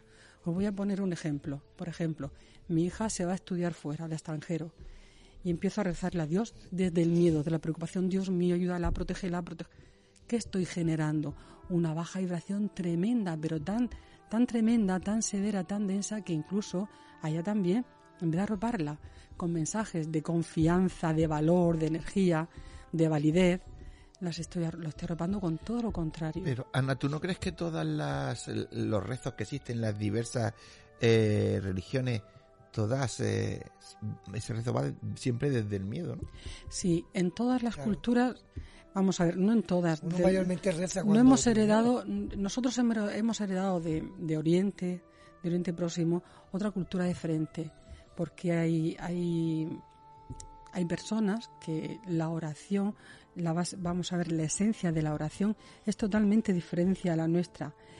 Para ellos, la, esencia de la oración es meditar acerca de nuestras propias limitaciones, pero también de nuestros eh, propios potenciales como seres humanos, de cómo podemos transformarnos a nosotros mismos y cambiar estas experiencias de vida. Por ejemplo, eh, vamos a ver, no estoy hablando de la oración, ¿eh? estamos hablando de qué ocurre cuando rezamos, de todo eso que no se ve, porque nosotros no llegamos a ese Dios que hemos construido, porque eso probablemente no exista, eso es una creación mental y necesaria del ser humano. Pero ya va siendo hora que dejemos eh, anclados en el pasado o que mm, digamos, bueno, ya basta, vamos a hacerlo de otra manera, porque es verdad que la oración funciona si sabes hacerlo bien. ¿Cómo nosotros podemos evitar orar desde el miedo? Pues mm, es relativamente sencillo, es tomar conciencia de que somos creadores. Si hemos creado una fuerza divina, pues ahora vamos a ver, lo que estamos viviendo ahora también somos responsables de, en cierta manera, de, de, parte de esa creación, de lo que tenemos ahora. Pero somos capaces también, con todo, este, con todo nuestro potencial, de cambiarlo, de hacer un viraje y decir, vamos a ver, ¿Cómo lo puedo hacer? Lo primero, absoluta serenidad, porque los milagros existen y los milagros se están realizando todos los días a nivel personal. Y os lo digo porque de verdad que esa pauta, mira, hace, hace tiempo yo conocí a un yogi, a un gurú indio, y me enseñó a mí y a otras personas que estábamos con él cómo hacer esa transformación desde el miedo en la oración para poder cambiar tu realidad. Pues desde enfermedad, cambiar por salud, desde desafecto, cambiarlo por los afectos. Y te digo yo que aparecen, cuando empiezas a hacer esa técnica, aparecen en tu vida oportunidades nuevas, oportunidades de cambio. Pero lo más importante es que tú tomas conciencia de que eso ya no te sirve en tu vida. Eso ya solamente forma parte del pasado.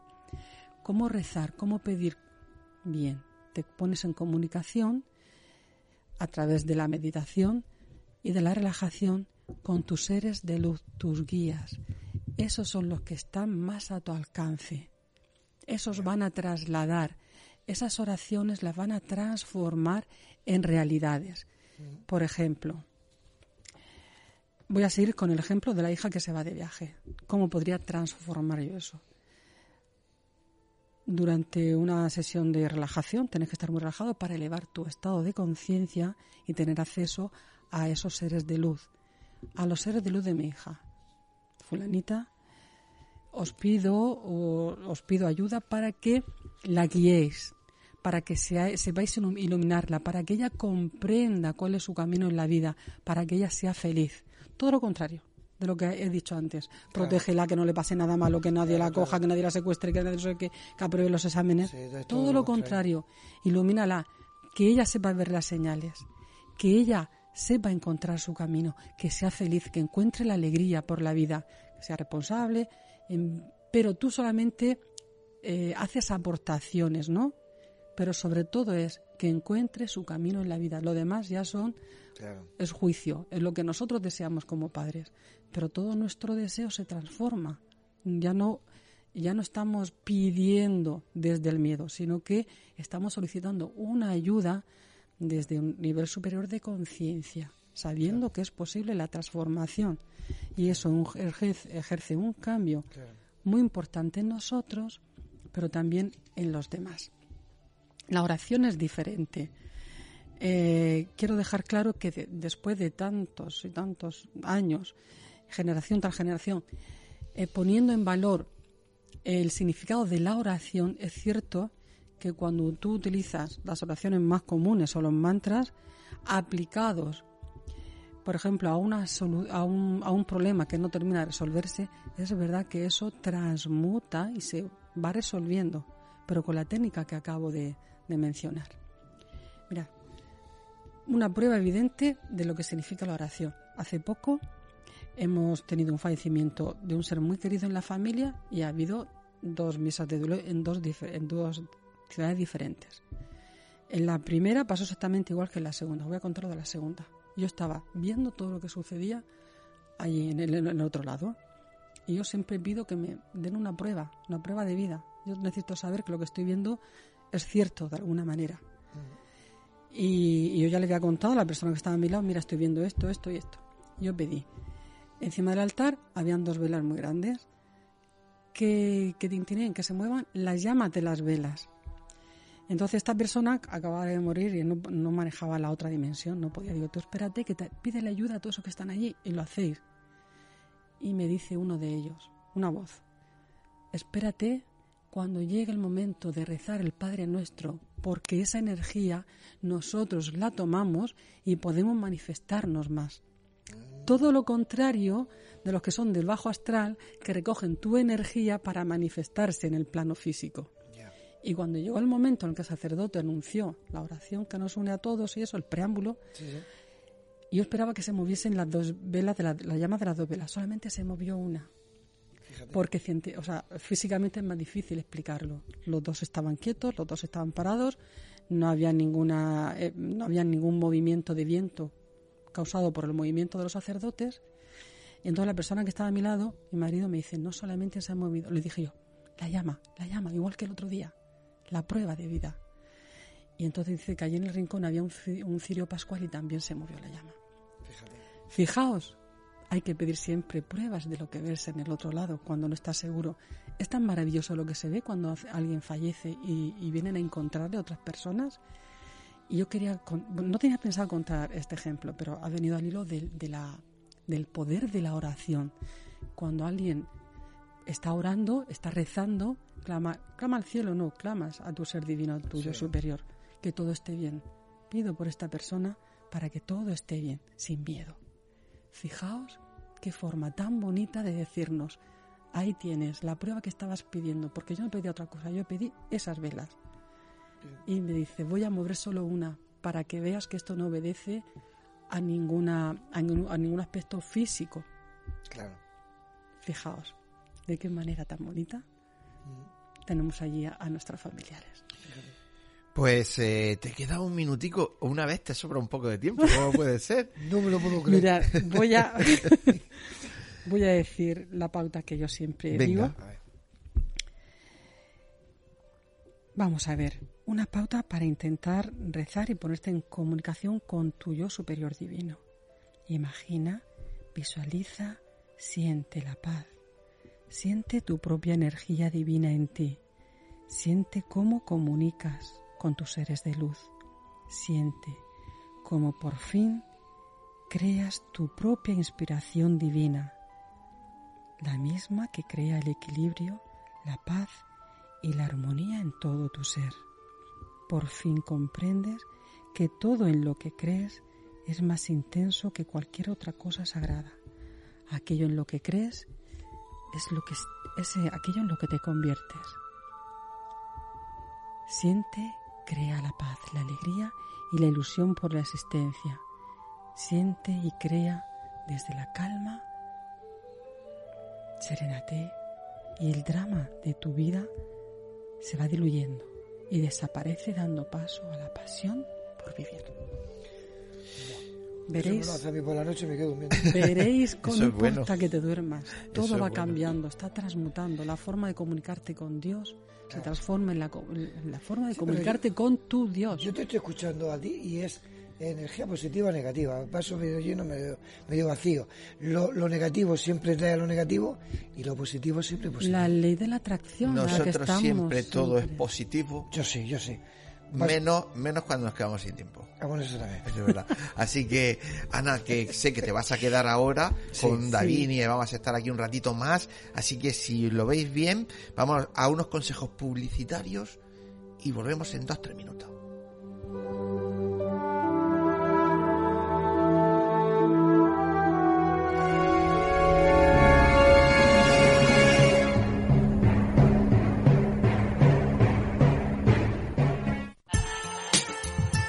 Escucha nuestra emisión por internet a través de www.lainter.es o descarga nuestra app o aplicación para móvil a través de Play Store. Búscanos como Radio Inter Murcia. Si vienes, la meseguera se siente. La meseguera se disfruta. Restaurante y Hotel La Meseguera. Por tradición y calidad, no te la puedes perder. Para reservas, al teléfono 968 840352. En la alberca y en Mazarrón, La Meseguera. Todo un placer para disfrutar y sentir. Grupo La Meseguera.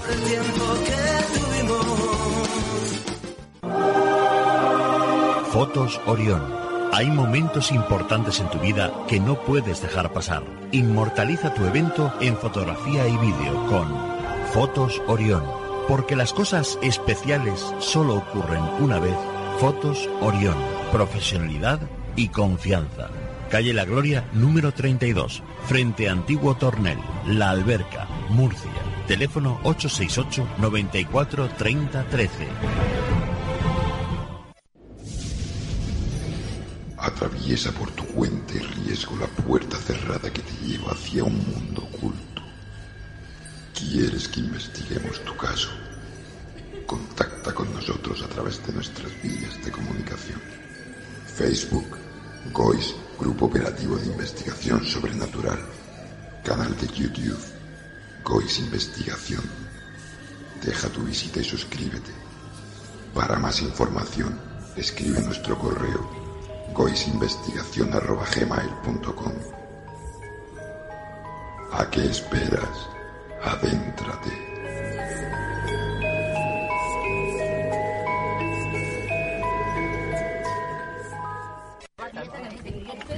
Nemesis Radio. Nemesis Radio. Nemesis Radio. Nemesis Radio. Nemesis Radio. Nemesis Radio. Nemesis Radio. Nemesis Radio. Radio Inter. Actualidad, debates, entretenimiento, cultura, salud, deportes. La información que querías en la radio que esperabas.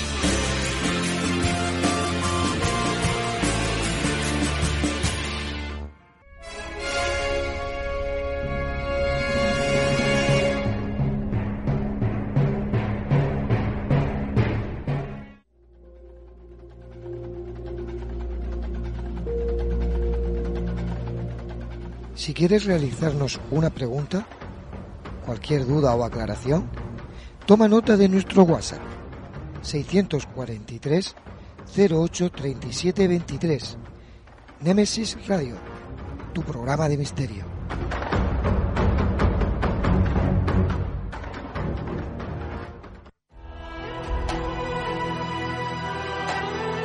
Están escuchando Némesis Radio con Antonio Pérez y José Antonio Martínez.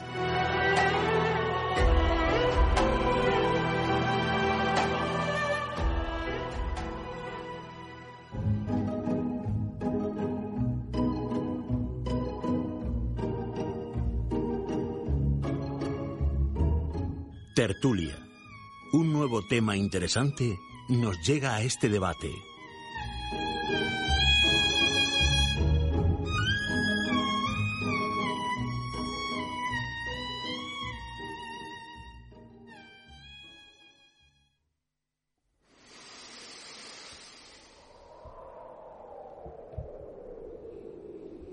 Pues como decía hace un momento, ya estamos en, en tiempo de este debate a tres y esta noche vamos a hablar de leyendas urbanas, análisis y fenomenología.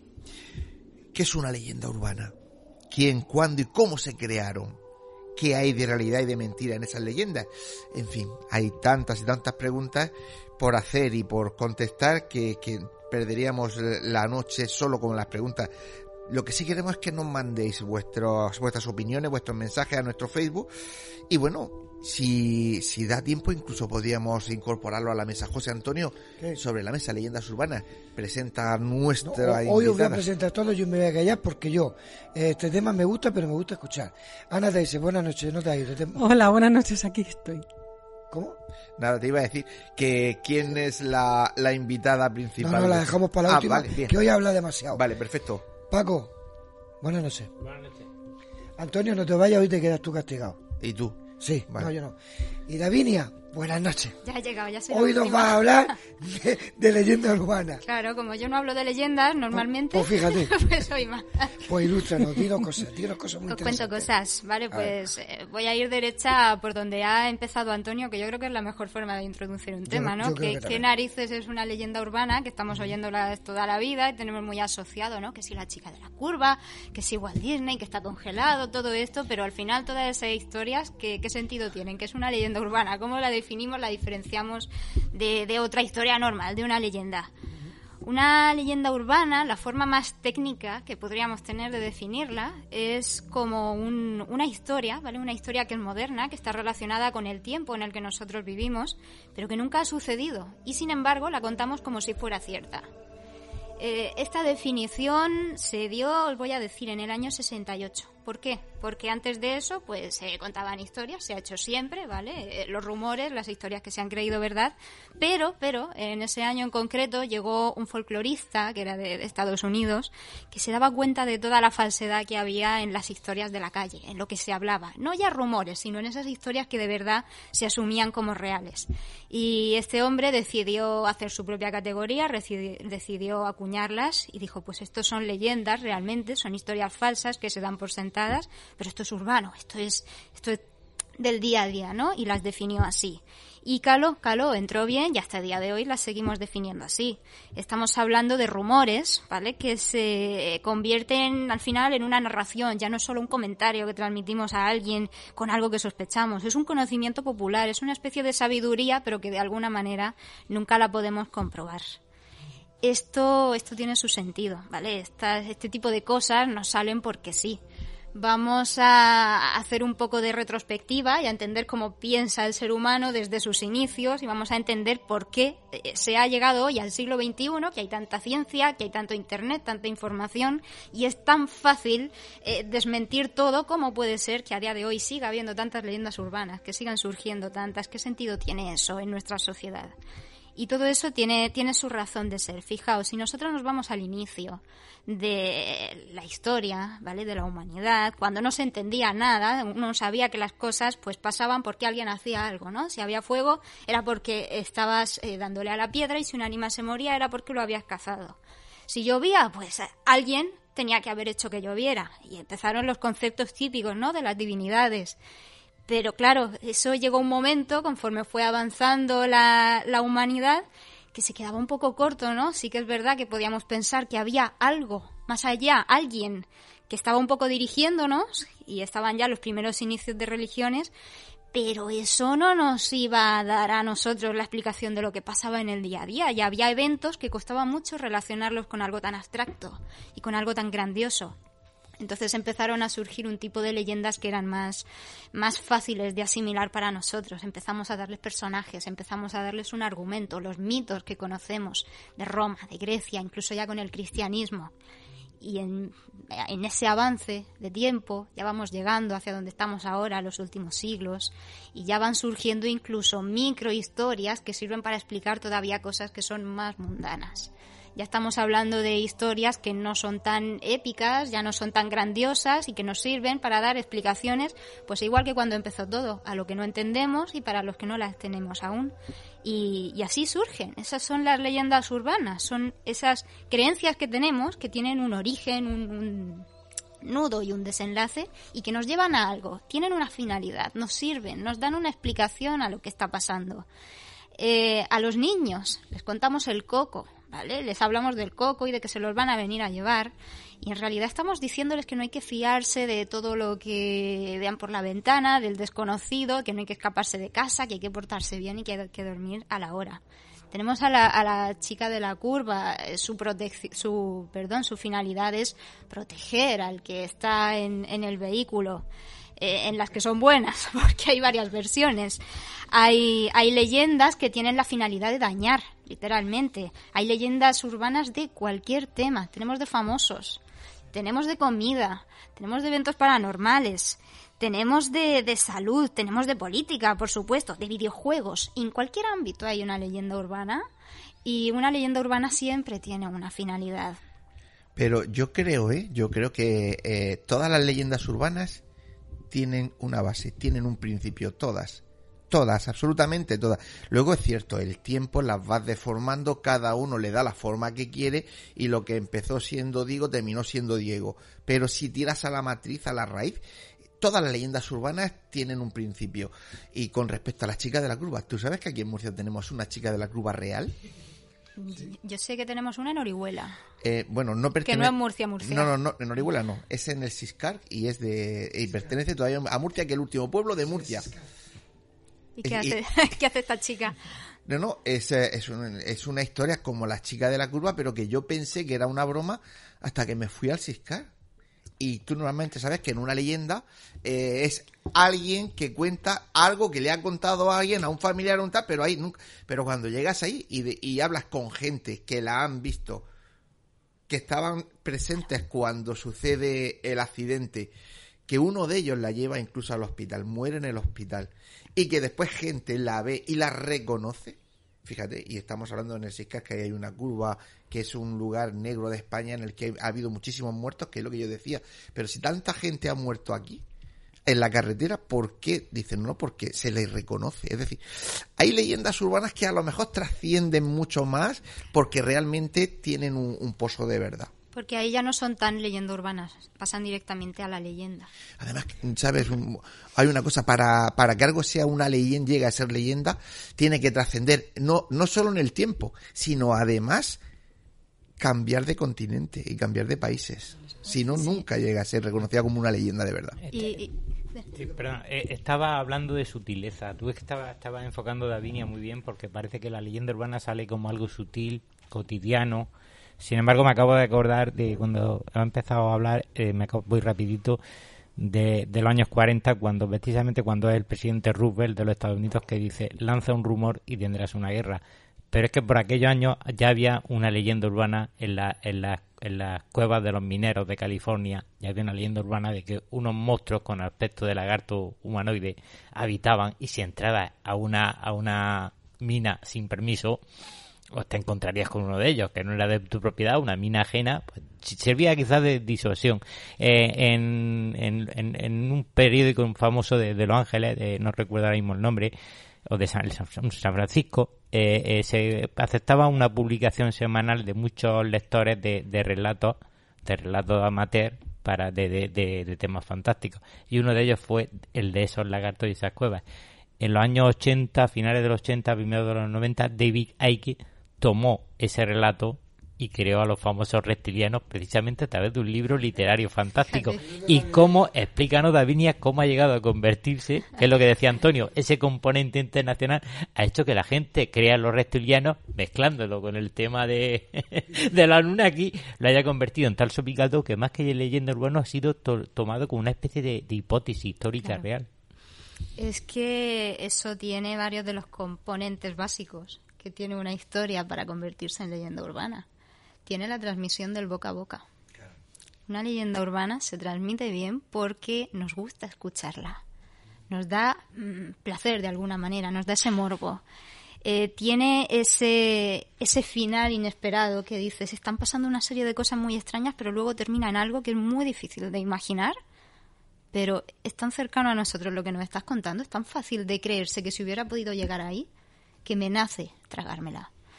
Eh, la manipulación mediática es una forma muy efectiva de trabajar con leyendas urbanas, tra- enlazando con lo que tú has comentado, lo que tú has dicho, lanzar un rumor que la gente lo termine creyendo como algo real, porque eso se expande y más ahora, y se vuelve viral muy fácilmente.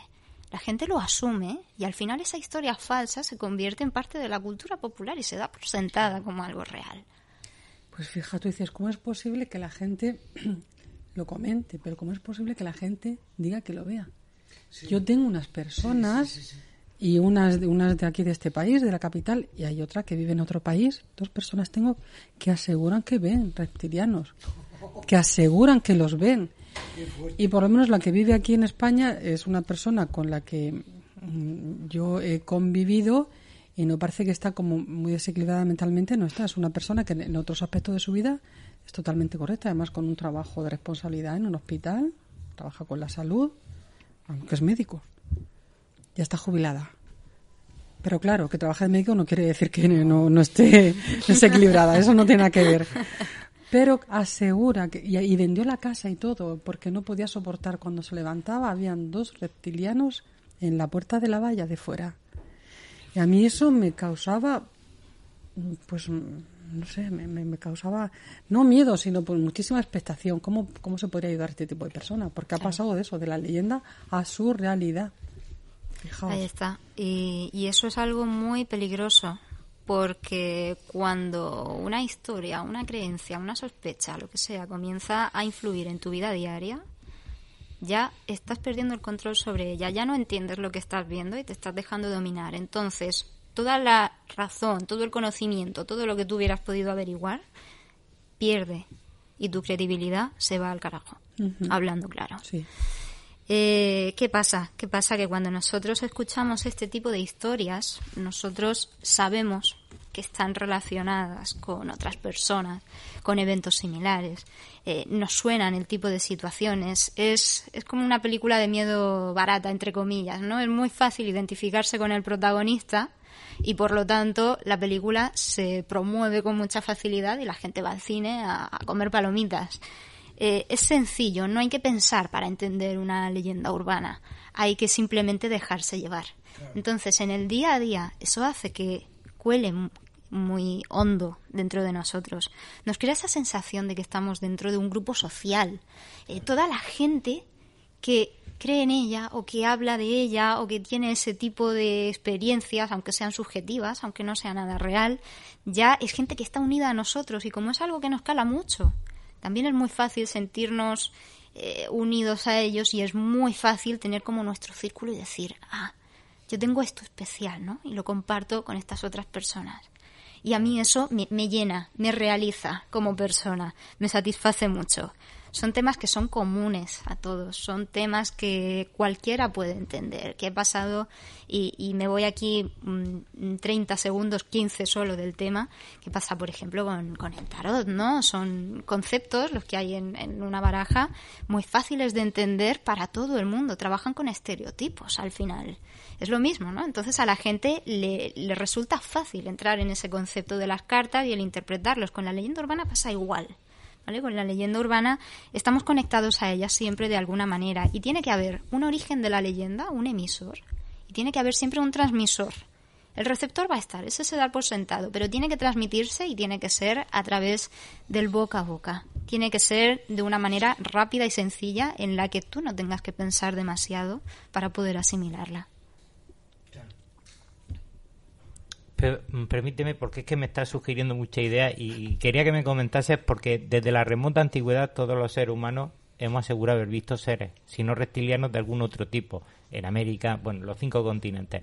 Eh, no recuerdo ahora mismo el nombre del famoso Carl Jung. Carl Jung analizó el tema respecto a la, a la perspectiva y al fenómeno OVNI y, lo hizo también Jacques Vallée con Pasaporte Magonia, pero Carl Jung llegaba a la conclusión de que todo era un modismo. Si, por ejemplo, durante la previo a la Segunda Guerra Mundial en Estados Unidos lo que veían eran seres de tipo de la mitología de Odín, superhéroes de- del cómic. Eh, es decir, y, pero yo pienso que puede haber algo real en, lo- en el hecho de que haya personas que puedan ver algo que no pertenece a lo habitual que se ve en este mundo. Es Claro. decir, los ovnis estoy totalmente convencido de que están ahí, con testimonios que tengo y fotografías. Si hay algo más allá del mito que parece latente. Luego, la leyenda urbana quizás sea una reflexión moralista o educativa respecto a fenómenos que son de la realidad o miedos que son conscientes. Y que se vuelven contemporáneos, claro. Claro. Conforme la va evolucionando eh, la civilización, el ser humano, lógicamente ese tipo de leyendas todas van evolucionando. Las primeras leyendas urbanas sobre la chica de la curva, provienen de Inglaterra y eran carruajes y lo que se encontraba era una, una chica vestida de negro con la cabeza debajo del brazo. Es decir, después ya han, han pasado los coches y dentro de unos años, pues será, en vez de la chica de la curva, pues no sé, pues la chica de la esquina, la chica tal, que la, como todo van evolucionando. Claro, es que los mitos son iconos, pero son iconos sociales, que tienen una respuesta social y una interpretación social. Y por eso va- van evolucionando también. Mira, voy a poner un, un ejemplo que ilustra muy bien precisamente esta idea. Eh, en cada sociedad tenemos el, el concepto de la muerte de una manera, ¿no? Lo vivimos de una manera. Aquí en España, por ejemplo, pues se tiende mucho a ir al luto, al negro, al silencio, ¿no? Entonces, las historias típicas que hay de apariciones relacionadas con esto suelen ser de figuras negras, ¿no? Cosas muy más pasivas, más silenciosas, tétricas, ¿no? Eh, en cambio, nos vamos, por ejemplo, a México, que tiene una sociedad muy, muy, muy familiar, muy unida, muy que vive muy fuerte, ¿no? Todo lo que es el, el concepto de la unión entre seres queridos y que es lo que allí se mueve mucho. Se mueve la llorona, se mueve esa mujer que sufre por lo que ha perdido, que grita, que todo el mundo lo tiene que Acabo saber. de Cucu. Pero es que luego te vas a Estados Unidos, que es una sociedad mucho más individualista, que es, eh, le gusta ser brava, ¿no? Valiente y tal. Allí, ¿cómo se lleva el, el- la idea de, de la aparición muerta, esa leyenda? con la Bloody Mary, lo que sería nuestra Verónica, ¿no? Entonces se va adaptando. ¿Qué pasa? Que cada época tiene los suyos y cada sitio tiene eh, las suyas y, son historias muy similares Claro, y adaptadas. Está todo eso y luego está el Reino Unido. Que el Reino Unido es su propio mundo ya. es un propio es un propio mundo dentro de sus propias historias, ¿no? Yo cuando viajas por esos pa- por esos países te das cuenta como dice Davinia, cómo cambia, cómo se diferencia todo, pero como ella dice, no, cada uno tenemos nuestras características, pero luego está el Reino Unido, que es tremendo. Yo no he visto nada semejante. En todos sitios hay fantasmas, en todos sitios hay leyendas, en todos sitios, en, donde piques siempre hay algo. Nosotros hicimos, al empezar la temporada, el, el primer relato que conté yo era sobre los- la percepción de los zombies que había en la Edad Media, que fue cuando se empezó a hablar por primera vez de los muertos que se levantaban de la tumba y que se hizo popular. Eso en aquella época era una realidad y la gente los veía, ¿no? Como hoy en día se ven los reptilianos.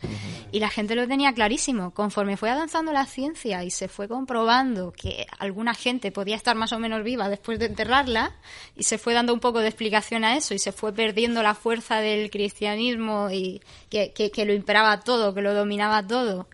Eh, ¿Qué pasó entonces? Que esa creencia también empezó a bajar. ¿Vale? Entonces, ¿qué pasa? Que empezaron a surgir pues otro tipo de supersticiones, de, de leyendas. Y cuando empezó, por ejemplo, a popularizarse eh, la chica de la curva, que yo creo que es el ejemplo más, más típico que podemos conocer todos, con el auge del transporte. Antes de eso había coches de caballos y, y, bueno, pues sí tenías el, el jinete descabezado, sí tenías alguna cosa que te encontrabas de vez en cuando en, en la noche, pero de verdad a tener un ser muerto que se te aparece, que se te sube, que te habla, que interactúa tanto, ¿cuándo se hizo fuerte eso? Pues cuando había vehículos que podían permitirlo. Al final siempre estamos reflejando algún miedo, alguna preocupación de la sociedad. Y ya no tiene por qué ser algo terrorífico. Está la leyenda urbana de que comer fruta por la noche engorda. Está la leyenda urbana de que si eres de, de raza negra, pues vas a jugar muy bien al baloncesto. O sea, están por todos lados. Las teorías de la conspiración. ¿Vale? Hay para hartarse aquí. Y, y nada, pues eso que busquemos donde busquemos, vamos a encontrar. Eh, de viajes en el tiempo, eh, de videojuegos, los videojuegos que provocan, por ejemplo, suicidios. Eso es un clásico entre los que estamos más o menos dentro del mundillo. Eh, pues, eh, no sé, pol- políticas eh, de lugares que no existen. Busques en lo que busques, siempre, Siempre vas a encontrar. Eso está claro. ¿No, no crees también que está surgiendo con, con el auge de Internet y cierta información surge incluso nueva? Se, se está Claro. generando ahora una lluvia de, Claro. de, de leyendas urbanas. Lo- los, por, por ejemplo, los creepypastas. a aquel tiempo, por, por ahí alguien publicó una, una- un tremendo disparate sobre, sobre, sobre que la Tierra estaba cambiando el eje o algo. De hecho, alguien se tomó una pequeña, como siempre sucede, malinterpretan y todo el mundo Claro. empieza, empieza a creerse que, es que el tiempo se adelanta. A nadie se le ha ocurrido pensar que es que los, todos los relojes coinciden a las 24 horas. Pero da igual, la gente, hay gente que está convencida que el tiempo se está acelerando. es decir, no recurrimos, yo creo que como la sociedad no recurre a la comprobación empírica, sobre todo la juventud, adolece de esa capacidad de voluntad de, de, recurrir al empirismo, como hemos hecho toda la vida de hoy, de comprobar las cosas por nosotros mismos, sino que directamente coge el móvil y se mete en Google a, preguntar, a consultar. Y creo que eso está pasando mucho ahora para alimentar esas leyendas. Claro, es muy fácil. Es muy fácil porque cualquier cosa que compartas, si tiene ese efecto que estamos buscando, de que sea rápida y que la persona la entienda muy fácil, que tenga, que tenga un shock, se transmite enseguida. Eh, ¿Qué pasa? ¿Qué pasa? ¿Qué pasó con Momo? En su momento, qué pasa con Slenderman. Ahora mismo tenemos una categoría nueva de leyendas urbanas y es lo que decimos, ¿no? Se adaptan a la sociedad en la que vivimos, que son las leyendas urbanas digitales. Claro. Y igual que se expande cualquier rumor, pues se expanden ese tipo de historias también.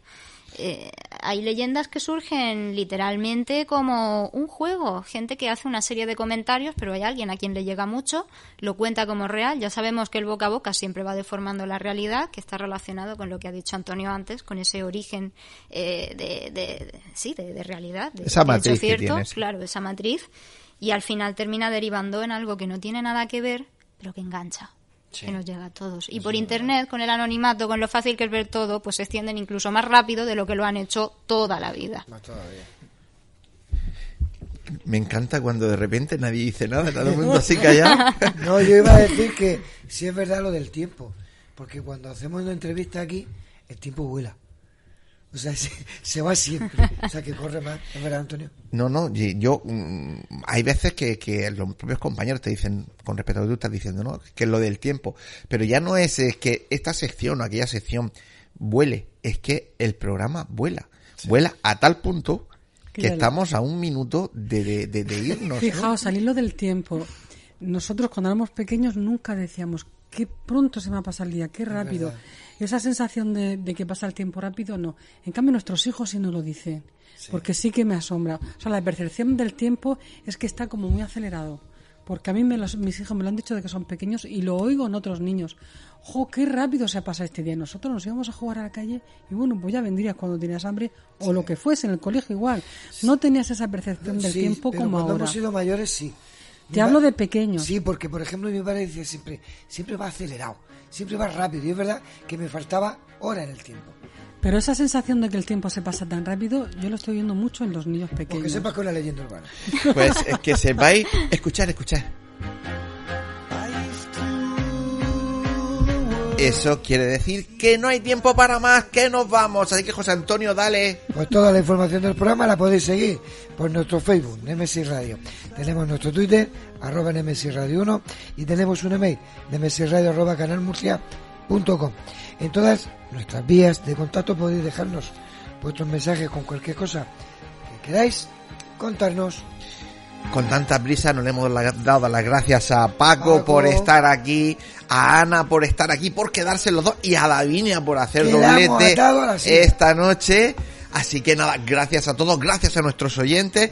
Y ya saben, recuerden, Nemesis Radio todos los jueves a partir de las 21 horas en Radio Inter 102.4 de la FM aquí en Murcia.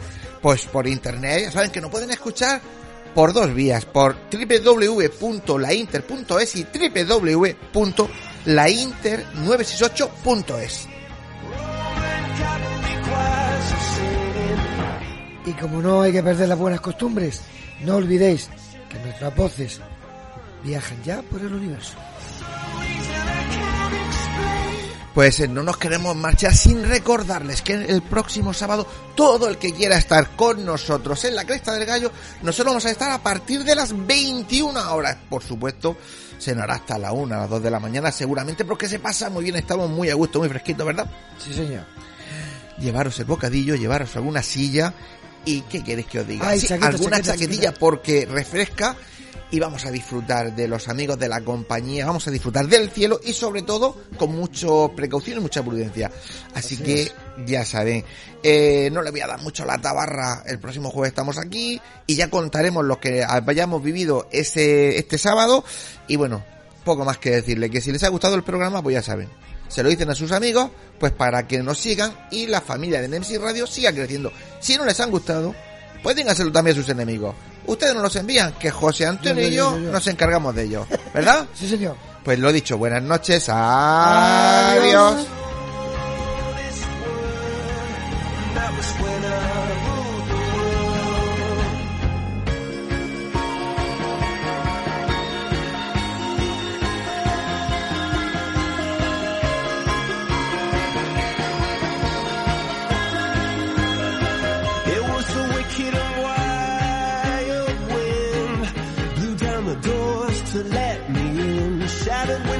The sound of drums. People couldn't believe what I'd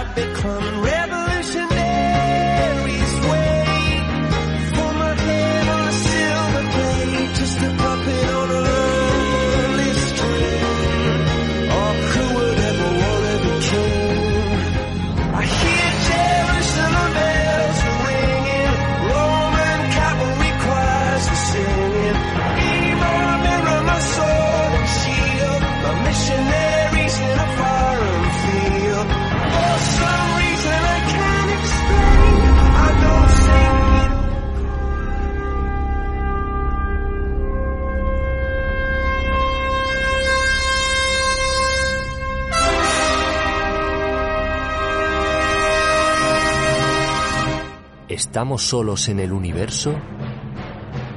¿Quiénes son los verdaderos artífices de las pirámides? ¿Hay vida extraterrestre? De ser así, ¿es posible que ya estén entre nosotros? Psicofonías, Ouija, ¿nos hablan los muertos? Némesis Radio, viajando a lo desconocido, sobrepasando el horizonte de la conciencia. Programa dirigido y presentado por Antonio Pérez y José Antonio Martínez. Todos los jueves y domingos a las 9 de la noche en Radio Inter, región de Murcia.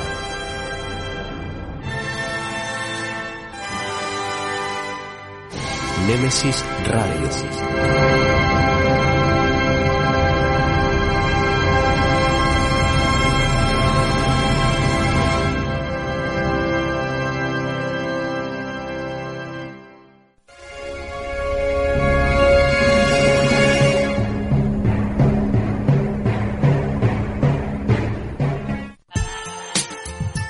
Escucha nuestra emisión por internet a través de www.lainter.es o descarga nuestra app o aplicación para móvil a través de Play Store. Búscanos como Radio Inter Murcia. Si vienes, la meseguera se siente. La meseguera se disfruta. Restaurante y Hotel La Meseguera. Por tradición y calidad, no te la puedes perder. Para reservas, al teléfono 968 840352. En la alberca y en Mazarrón, La Meseguera. Todo un placer para disfrutar y sentir. Grupo La Meseguera.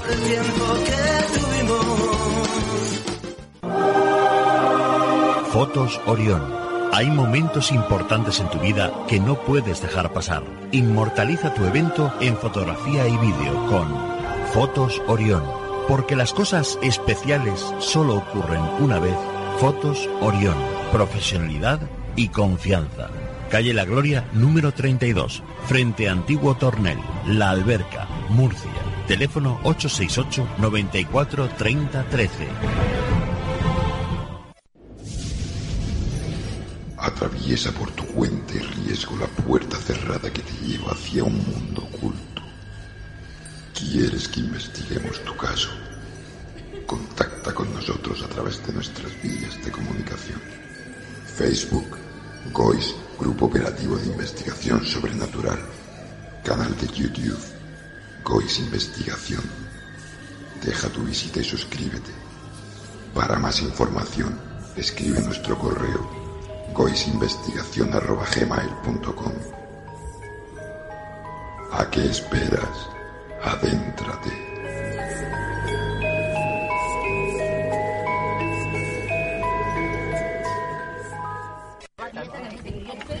Nemesis Radio. Nemesis Radio. Nemesis Radio. Nemesis Radio. Nemesis Radio. Nemesis Radio. Nemesis Radio. Nemesis Radio. Radio Inter. Actualidad, debates, entretenimiento, cultura, salud, deportes.